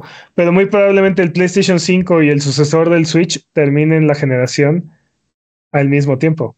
Tú- No de- creo. depende del éxito de la siguiente Un año, un año o dos de diferencia, nada más. O sea, ¿tú crees no- que en 2028 se acaba el sucesor del Switch? Sí, 2028, 2021. No creo. Yo no creo. Dude, el menos- Switch fue súper exitoso y va a durar seis años más o menos. O sea, no. Ujú. sea, Pues pero ya, ya lleva siete, ¿no? O sea, Bueno. Matemáticas, logarítmico, carnal. Ya vámonos. a no, ya lleva seis, ¿no? ¿Cuántos lleva? ¿17? Llegas. Sí, lleva seis años Ah, sí, y todavía. Sí, sí. con los dedos, sí. muy bien. Sí, pita- pitagórico. Eh, Bueno, pues esos fueron lo más importante. Salían muchas cosas más, pero este, no sé si Y eso no se ha acabado, pero. es exacto. Esperamos un veredicto. Eh, esperamos que salga antes de la fecha límite, que es el ¿qué? 18 de 18 de julio. Entonces, este, si el veredicto, si el veredicto es en contra, se acabó. Si el veredicto es a favor, o bueno, si es a favor de Microsoft, me refiero. eh, yo creo que se acabó, pero seguiremos escuchando el tema de todas formas, ¿no? Pues depende si. Si la FTC mete el injunction, ¿no? O sea. Ese es el punto, ¿no? Si el juez, la juez decide que va, que el injection del FTC pasa, se acabó. Yo creo que ahí se murió el trato. Si dice que no, yo creo que se acabó de todas formas, pero vamos a seguir con esto, ¿no? Microsoft va a seguir peleando. Pero batallando durísimo. Sí. Sí. Te, te digo que 100% de. cuando empezó todo esto de, de Microsoft, de Activision Blizzard, yo estaba segurísimo que iba a pasar, ¿no? Después de la CMA, creo que no va a pasar. Cuando la CMA dijo, no, no quiero, creo que, creo que se... No sé, yo, yo creo que está metiendo mucha presión ahí Microsoft. Ah, claro. la CMA y todo eso. Creo que sí va a pasar. Mira, la esperanza muere al último, ¿no? Entonces, a ver si... Y, y como dices, están haciendo todo, o sea, peleando con uñas y dientes por, por hacer esta compra realidad. Entonces, vamos a ver qué pasa. Eh, Ahí tienen, todo el dinero para poderse pelear ahí un rato. Ah, sí. Por eso no paramos. Eh, si tienes alguna pregunta de lo que sea, recuerda que estamos en redes sociales como Abuget o estamos en discord.io diagonal Abuget para platicar de videojuegos entre episodio y episodio. Recuerda que Sonido Boom es tu podcast. Ven a platicar con nosotros de lo que tú quieras. Vámonos con el speedrun de noticias. El speedrun de noticias es la sección donde hablamos de las noticias que son importantes, pero no son tan importantes como para dedicarle su propia sección. La categoría es podcast por ciento. El corredor de este año es Master Peps. ¿Estás listo, Master Peps? Listo. Speedrun de noticias en 3, 2, 1, tiempo. Documentos de 1994 de Sega of America se han filtrado y hay información muy interesante de la condición de la compañía y cómo muchas de las decisiones ya mostraban una crónica de una muerte, la crónica de una muerte anunciada. dude. Muy interesantes los documentos filtrados de Sega. Dude, son pedacitos de historia, pero. Wow. Deberían de estar en un museo. They belong in a Pues, museum. técnicamente ya están inmortalizados, dude, así es que sí, dude, desde desde cómo le apostaron durísimo al 32X a, a cómo creían que el 32X. Sega Saturn iba a ganar iba a ganarle al PlayStation a- Dude, eso, está- eso estuvo buenísimo porque Sega estaban convencidos los ejecutivos de Japón que, que el Saturn le iba ganando al PlayStation. Y durísimo, ¿no? Aparte, como. ¿De dónde? Porque No sé. aparte, el, el- el- el Saturn tuvo un lanzamiento también, o sea, tuvo un lanzamiento terrible, ¿no? Y, y básicamente en un mes o mes y medio, PlayStation los alcanzó en ventas. Y nunca, sí. y nunca volvieron a, o sea, nunca volvieron a caer. ¿De dónde sacas un, o sea, estamos aplastando a PlayStation? Porque esos eran los correos, ¿no? Les estamos ganando y bien duro, ¿no? Es decir, ¿de dónde? No entiendo. Y la, la, o sea, desconectados de la realidad y aparte, eh, tratando como, o sea, muchos de los correos son, oh no, Sony está haciendo muchas cosas que nosotros no, deberíamos nosotros también hacerlas o, o háganlas, ¿no? O sea, como Sí. tratando de, tratando de, De salvar el de, barco. de copiarlos, ¿no? Bueno, de, de copiar lo que estaban haciendo, ¿no? Entonces, que, que, muy interesante como dice Peps, pero sí, trágico. Todos esos correos son trágicos. Yo creo que alguien debería hacer un anime de esos correos. Un anime de esos correos. Sí. Se ve interesante. Y ver cómo eh, Sega Japón ignoraba por completamente a Sega of America y Sí. Por más que le decían, dude, necesitamos hacer esto o tienen que cambiar esto otro y así.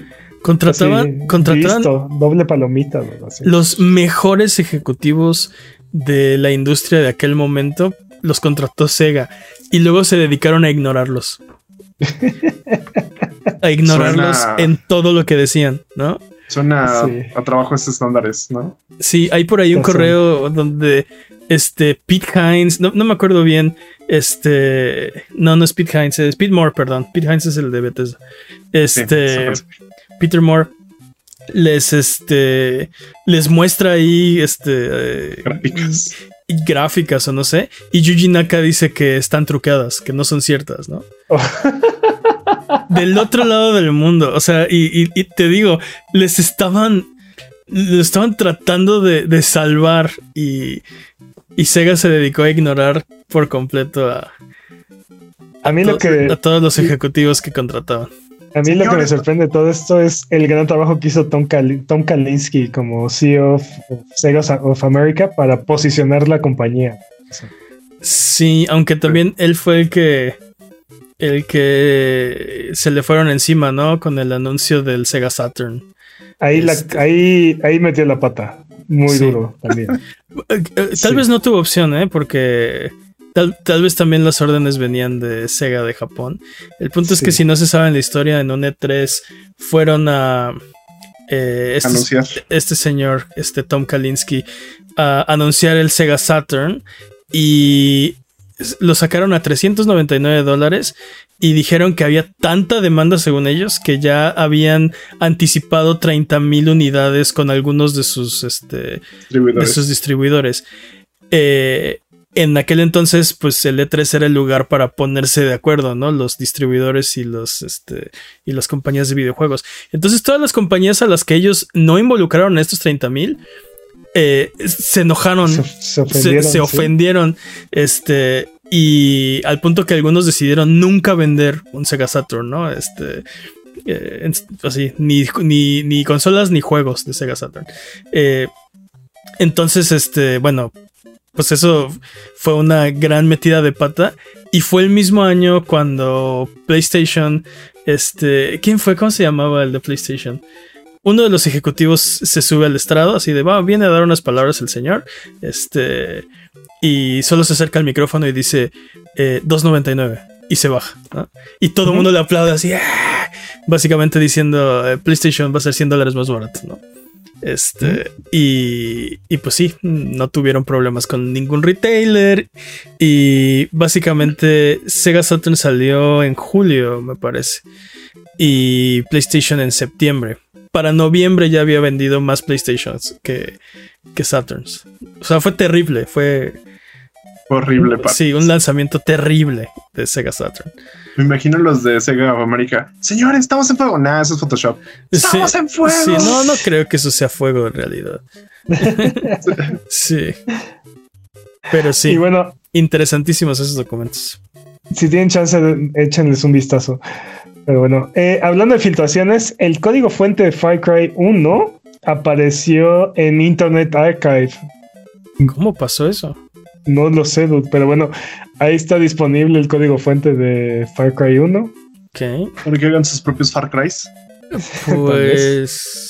O sus mods, o sus, sus Sus propios Far compilaciones. mm, Pero chidos, sin tantas cosas repetidas, por favor. Varios rumores apuntan a que un remake rema- o remaster de Red Dead Redemption está en desarrollo y ya está bastante avanzado, dudes.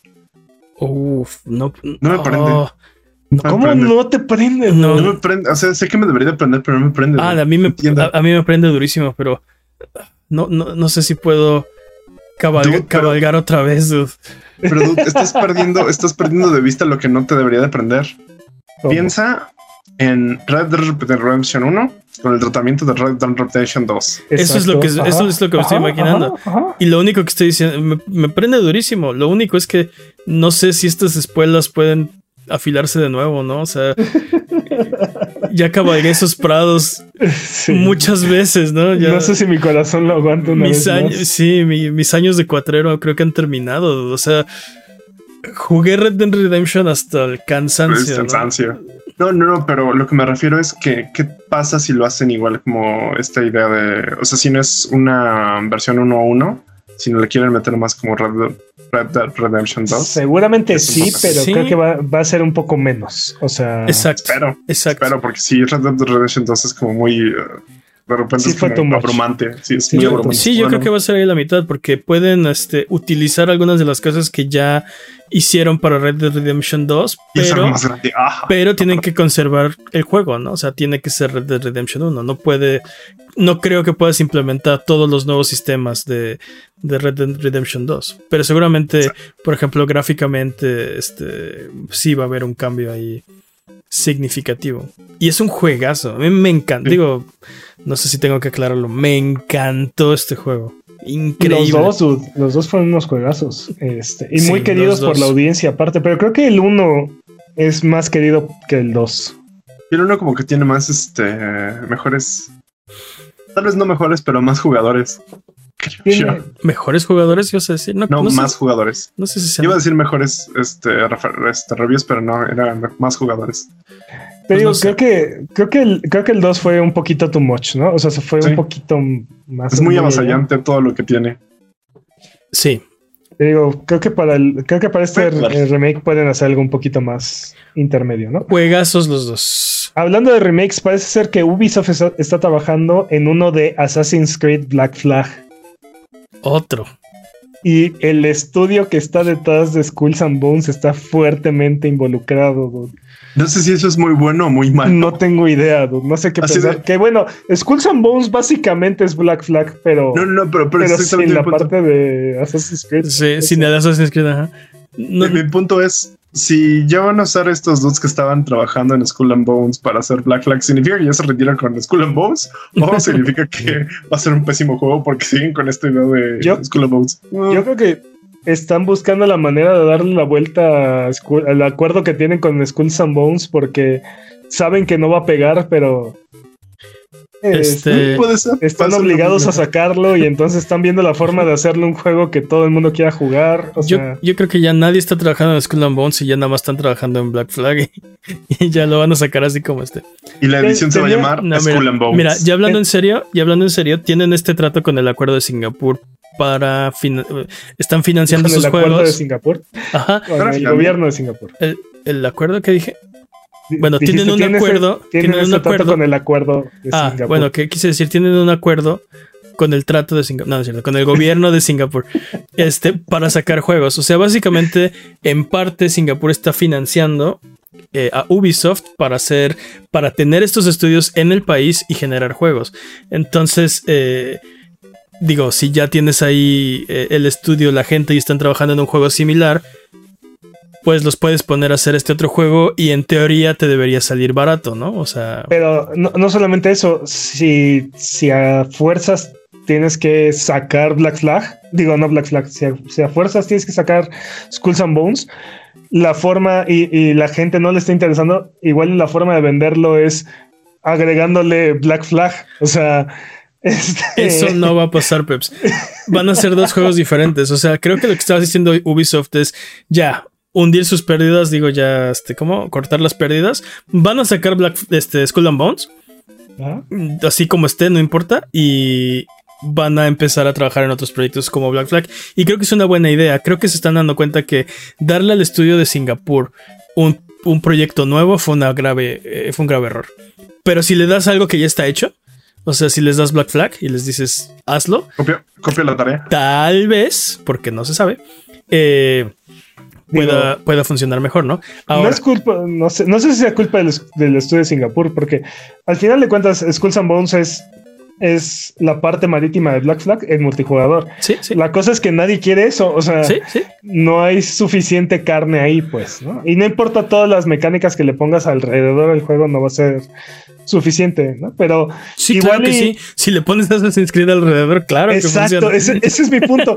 pero, pero si, si sacas Black Flag y, y su multijugador es Skulls and Bones, o sea, a la gente sí le interesa eso. Yo creo que eso no, yo creo que eso no va a pasar, pues, pero. es, como, es, como, es, como, el remake de. Perdón, Jimmy. Es como el remake de Resident Evil 2 y Rivers.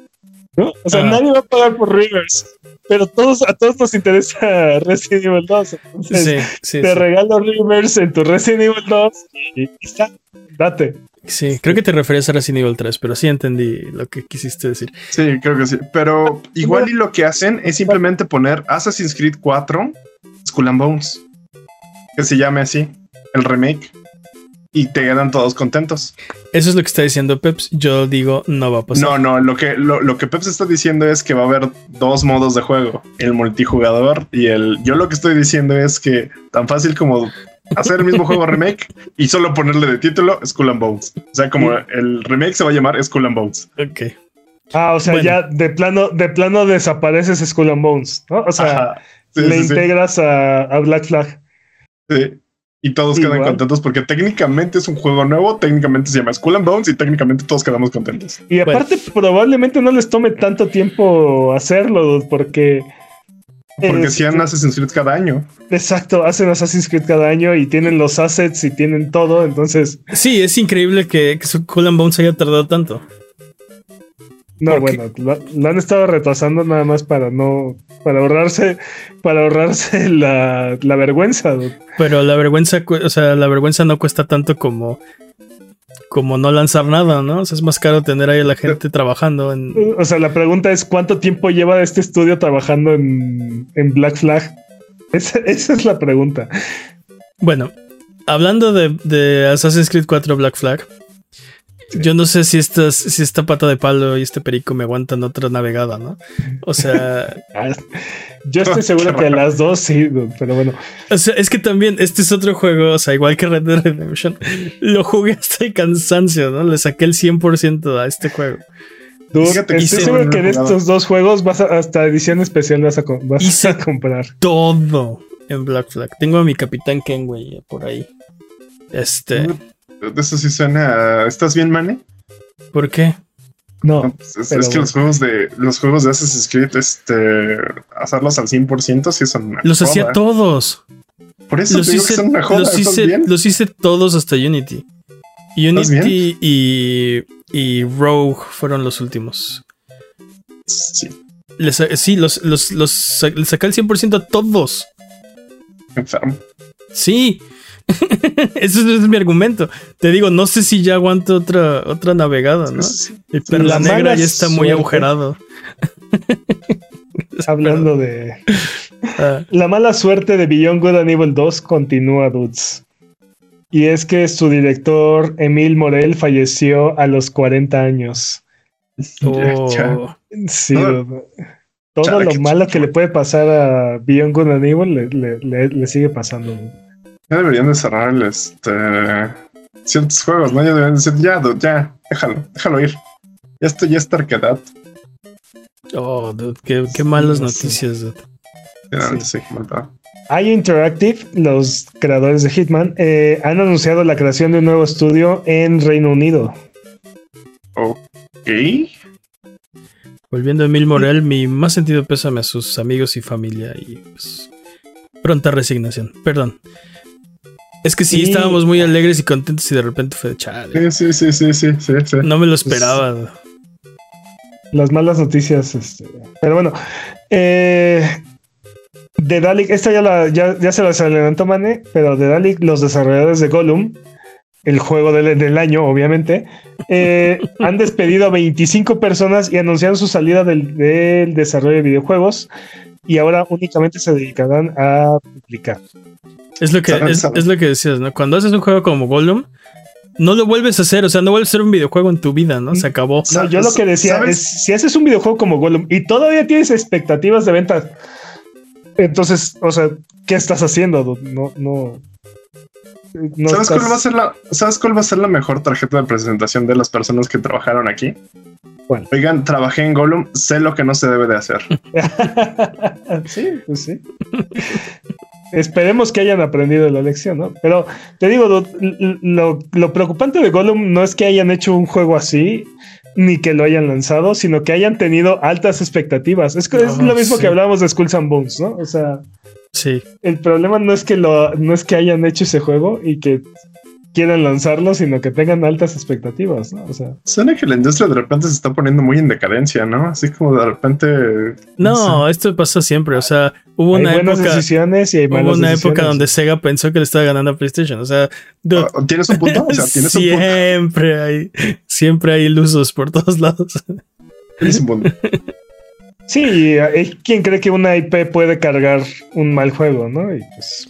Sí, que ese, fue- ese creo que fue el caso de Gollum. Creo que pensaron, Y de Superman 64. esto es Lord of the Rings, obviamente va a vender, ¿no? O sea, y... ¿Sabes, ¿Sabes qué es lo peor? Que la primera vez que lo vimos como idea conceptual dijimos, no, me interesa un juego de Gollum. No.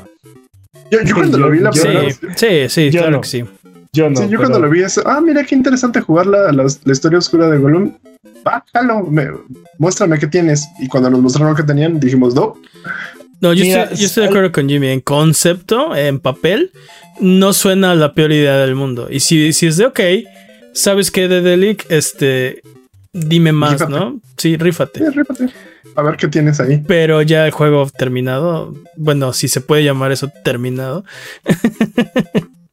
Mira, a lo mejor si hubiera sido un personaje más mainstream de la saga y se hubiera tratado más del Señor de los Anillos, aunque fuera igual de mediocre el juego, igual hubiera vendido más, pero de todas formas, es mucho pedirle a una franquicia que cargue algo así.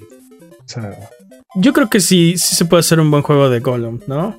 Este, pero. ah, de Gollum sí. O también, también puedes esperar que una IP cargue un juego, pero Gol, o sea, Pero no, Pero así. no, este juego era Sí. incargable. O sea, no. sí. Ni ninguna IP iba a salvar este juego. Pero bueno. Baldur's Gate 3 adelanta su lanzamiento en PC y lo retrasa en PlayStation 5. güey. el juego saldrá el 3 de agosto en PC y el 6 de septiembre en PlayStation 5 y parece ser que es con la intención de alejarse de Starfield en PC y llenar el vacío en PlayStation. O sea, Sí. ¿Tiene sentido? ¿Tiene sentido? Sí. Sí, Yo lo sí. haría. Yo no lo haría. Yo me quitaría. eh, o sea, en PlayStation también me quitaría del camino de Starfield. Porque si ese juego, te digo, cumple la mitad de lo que está prometiendo, va a ser tan grande y exitoso que ningún otro juego va a existir durante ese mes. pero Sí, sí, la sí cosa es a que jugar. es exclusivo. O sea, la gente que esté en PlayStation no va a jugar Starfield. Ah, ¿Cómo no? Sí, O sea, estoy, si, estás, estoy de acuerdo. si estás Estoy- en el ecosistema de PlayStation, Estoy de acuerdo. no si solo, si, más bien, si no estás Sí. en el ecosistema de, de- porque puedes estar en, en este, en, En Switch ambos. o en PC y no tienes Game Pass o no sé. Si no estás en el ecosistema de Xbox, no vas a jugar Starfield, ¿no? Justo. En- y, y vas a querer seguir jugando algo, ¿no? Yo digo que cualquier otro juego va a morir porque simplemente no va a poder generar el buzz o el word of mouth para, pues sí, para mantenerse de pie. Pero también su lanzamiento oficial va, va a ser en PC un mes antes prácticamente. No lo sé. Entonces, Pero- puede, no sé. ahí, ahí va a haber hype, ¿no? O sea, en, en esas comunidades se va a morir o va a desaparecer en ese instante. Sí, ¿no? Pero sí, sí. Vamos a ver si le funciona, porque digo, Baldur's Gate es un, es un buen juego. Sí, también es un, también es un IP ya fuerte. ya Sí. es una IP fuerte. y sobre todo en, en el universo de PC, ¿no? Porque. Que, Porque pese a- como nos gusta tener túnel carpiano a nosotros. que también hay, hay ports, ¿no? De los, de los primeros juegos en, en consolas. No sé por qué pensé No que ibas a decir, pero también hay mousepads que ayudan con el túnel carpiano no, o algo así. Yo, yo también- yo- yo pensé que iba por ahí por como de, no, también se podía con controles. No, no, no. O sea, por- hace poquito portearon este Baldur's Gate 1 y 2 a consolas. ¿no? Entonces ahí Ah, sí, no sí, sí, se puede. No, no sé si es lo ideal. Por túnel carpiano no paramos. Yo No. per- personalmente no me acomoda muy bien la, el mouse y teclado. Yo sé, es sacrilegioso y me voy a ir al No, infierno fíjate- gamer o no sé. Fíjate que a mí tampoco ya me gusta jugar con teclado y mouse. ¿eh? Ya, ya somos Depende del juego. No, pues estaba jugando Cyberpunk en la compu y no, no, no me rifó, ¿eh? O sea, por ejemplo, juegos que juego en mouse y teclado, RTS. No puedo jugar con un control. No se puede Ay, jugar con un control.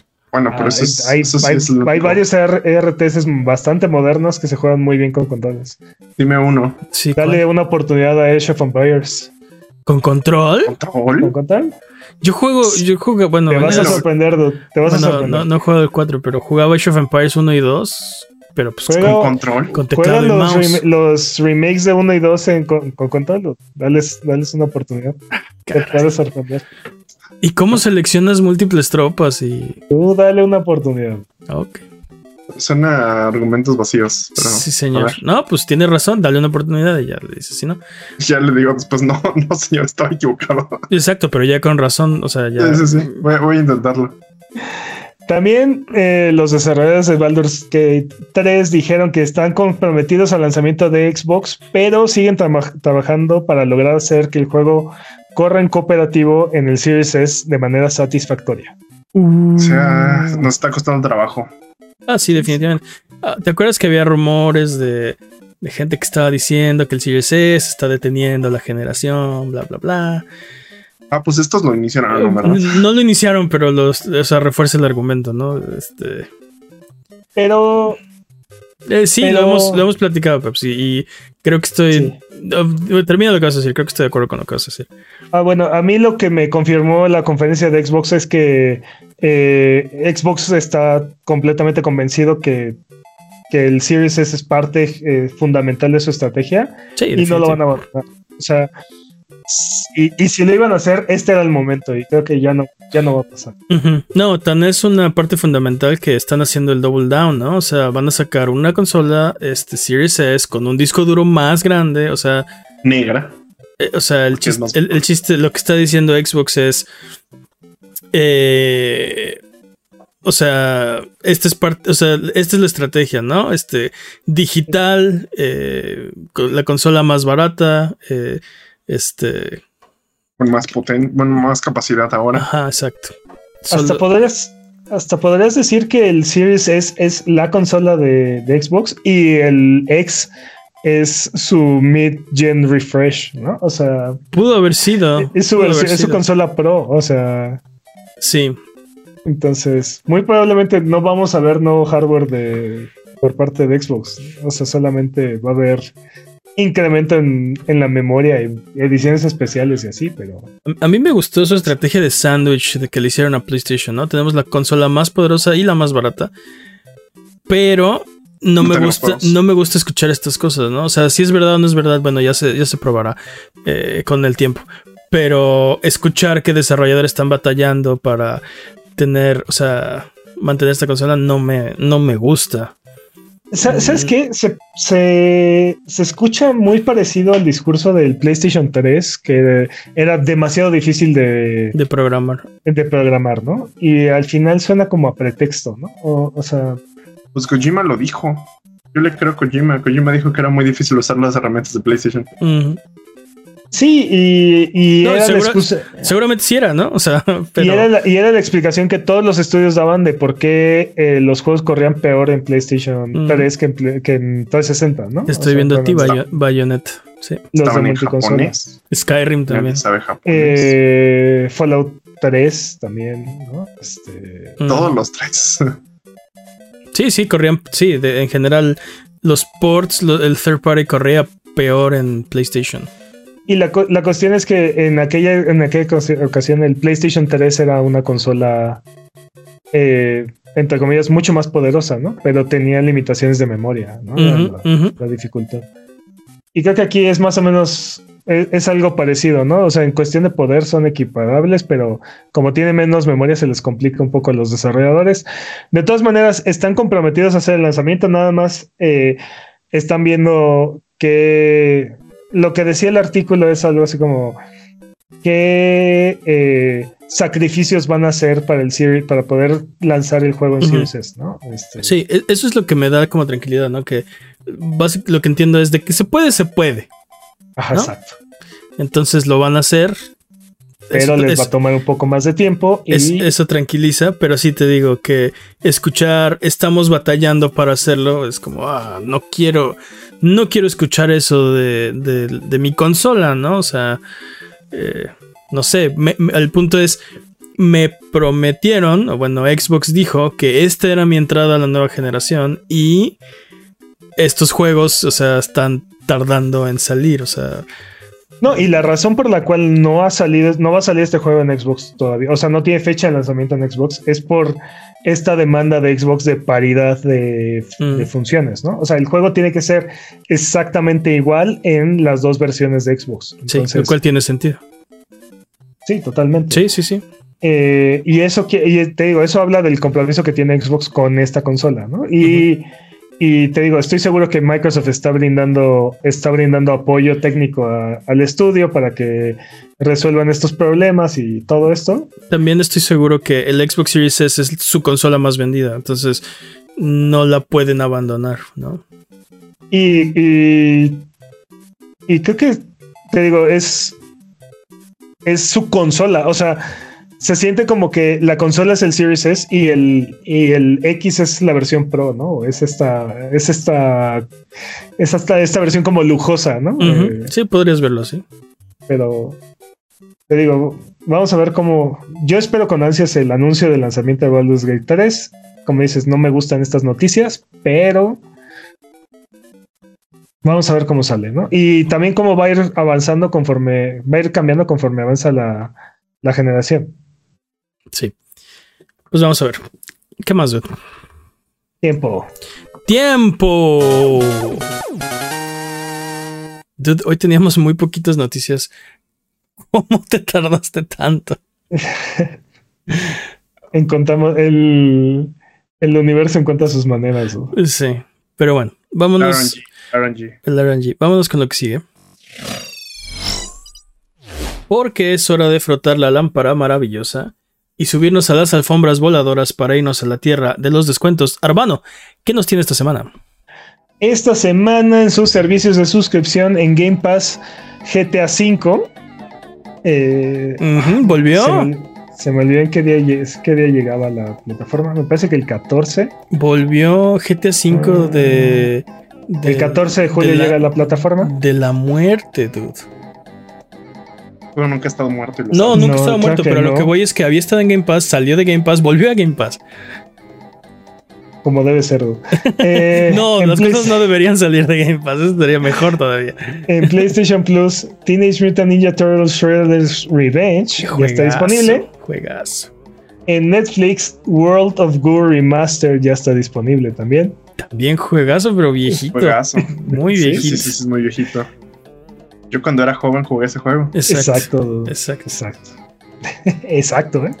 Bueno, eh, en sus plataformas PlayStation, Lords of the Fallen 2014, ahora ya se llama así, Lords of the Fallen 2014, Sí, le cambiaron el juego retroactivamente, ok. le cambiaron el nombre, sí. Ah, Eh, digo- está en 3 dólares. ¿Qué dije? Hoy no puedo hablar. qué. Gris está en 4 dólares con 25 centavos. Ay, En Xbox, Call of Juarez Gunslinger está en 40 pesos. Y Moon, Moon Hunters está en 35 pesos. Moon Hunters. Ese es uno de pixel art como Sí, visto desde arriba y creo que es este procedural, ¿no? exacto. Ese está Es bueno. correcto. Ese está chido. Es muy correcto. Todo eso que dijiste es correcto. Me gusta mucho. En Switch, Oxenfree 2 Loxi- Lost Signals está en 300 pesos. ¿Ya salió Oxenfree 2? Ya. Ok. ya están Y- 300 pesos. Sí, ya está en Vi- 300 pesos. Sí. Y Beat Trip Collection está en 56 pesos. Ok. En PC, Dave the Diver está en 205 pesos en Steam en este en momento. este momento lo voy a ir a comprar. En este momento lo quiero Hunt. ya. Showdown está en 200 pesos. Ok. Y si, ningún, si ninguno de estos precios les parece, Grime está gratis en la Epic Game Store. Ok. Eh, ¿Algo más? Nada más. Deberíamos tener esta semana eh, Battle Royale, pero se los debo para la próxima. Arbano del turbante bien parado y la gema bien pulida. Si tuviéramos que escoger uno de estos juegos, ¿por qué sería Dave the Diver? Porque es la sorpresa, dude. eh, el indie revelación del año. Sí. Eh, es, el salió de Vampire, la es el- nada. es el Vampire Survivors del 2023. Así, del- chavos. Nadie, Yo me nadie lo- sabía que existía este juego y a todos nos sorprendió. Es- sí, es- la está rompiendo durísimo este juego. Está, está buenísimo, está increíble, jueguenlo. Es este. Es un. Es un. Es un roguelite, pero es un management sim. Este. sí, sí, y tiene mil minijuegos y está increíble. está increíble. O sea, pixel art, pero tiene unas, unas cinemáticas de introducción de cada personaje. Y sí, en, pixel art, está increíble. Sí, haz de cuenta de que van a abrir un restaurante de sushi, ¿no? Pero entonces para conseguir los ingredientes tú vas de buzo y los, los tienes que sacar, ¿no? O sea, bueno, este... Entonces, entonces tiene este componente de, de, exploración roguelite porque cada vez que entras al agua es diferente el, océano, el suelo del océano. Este, tiene este management sim porque tienes tu restaurante que tienes que surtir y, y manejar y preparar y, o sea, te digo, eh, está buenísimo buenísimo. Es la revelación del año, Jimmy. Lo necesito en mi vida. Lo necesitas, eh, pero sí, ahora. ¿Y está en qué? 205 pesos. Lo, lo necesitas ahora. Este, Buenas noches, se acaba de acabar el podcast. está a punto de acabarse el podcast, Jimmy. Sí. pero sí, eh, recomendadísimo. Recomendadísimo. Y aparte, nadie lo vio venir, o sea. Y tiene el nombre más feo de un videojuego, pero. Dude. Y el personaje principal es, tiene sobrepeso y está, bien, está, bien, curioso. O sea. Sí, sí es como. Lo, ve, lo verías así, pasarías la vista de largo, ¿no? Pero con todos estos elementos que me acaban de contar, es como, sí, sí lo quiero, necesito jugarlo. No, necesitas jugarlo, está muy bueno. Necesitas jugarlo ahora. Está bien chida, lo necesito en mi vida. Ya vámonos. Es más, es, más, ¿cuál es tu cuenta, Steve? Lo cual significa que no me tiene agregada como amigo. Ah. ¿Cuál de todas estas cuentas que tengo aquí es tu main, no? no tengo amigos. Sabe que Jimmy se la pasa en. ok, entonces, este. ¿Ya es todo? Eh, Battle Royale la próxima semana. Vámonos de regreso. Porque Sonido Boom se transmite en vivo todos los viernes en la noche en youtube.com diagonal buget y todos los lunes aparece en tu plataforma de podcast de confianza y en formato de video en YouTube. No, no es cierto. Sí, sí, sí. En formato de video en youtube.com diagonal arroba sonido guion bajo boom. Hoy no sé por qué no puedo hablar. Me ha, pasado mucho que uso la palabra incorrecta en las frases y no sé por qué. Eh, hackearon. Me hackearon. Eh, pero bueno, vamos a ver si me compongo para la próxima semana. A Buget ya nos vamos. Eh, muchas gracias por escucharnos. Muchas gracias por sus comentarios, por su buena onda. muchas gracias, Jimmy. Felices botonazos. Muchas gracias, Peps. Un placer como siempre. Muchas gracias al chat chat Buget que se desveló aquí con nosotros. Muchas gracias. ¿Algo que quieran decir antes de terminar el podcast de esta semana? David Diver. Bye bye.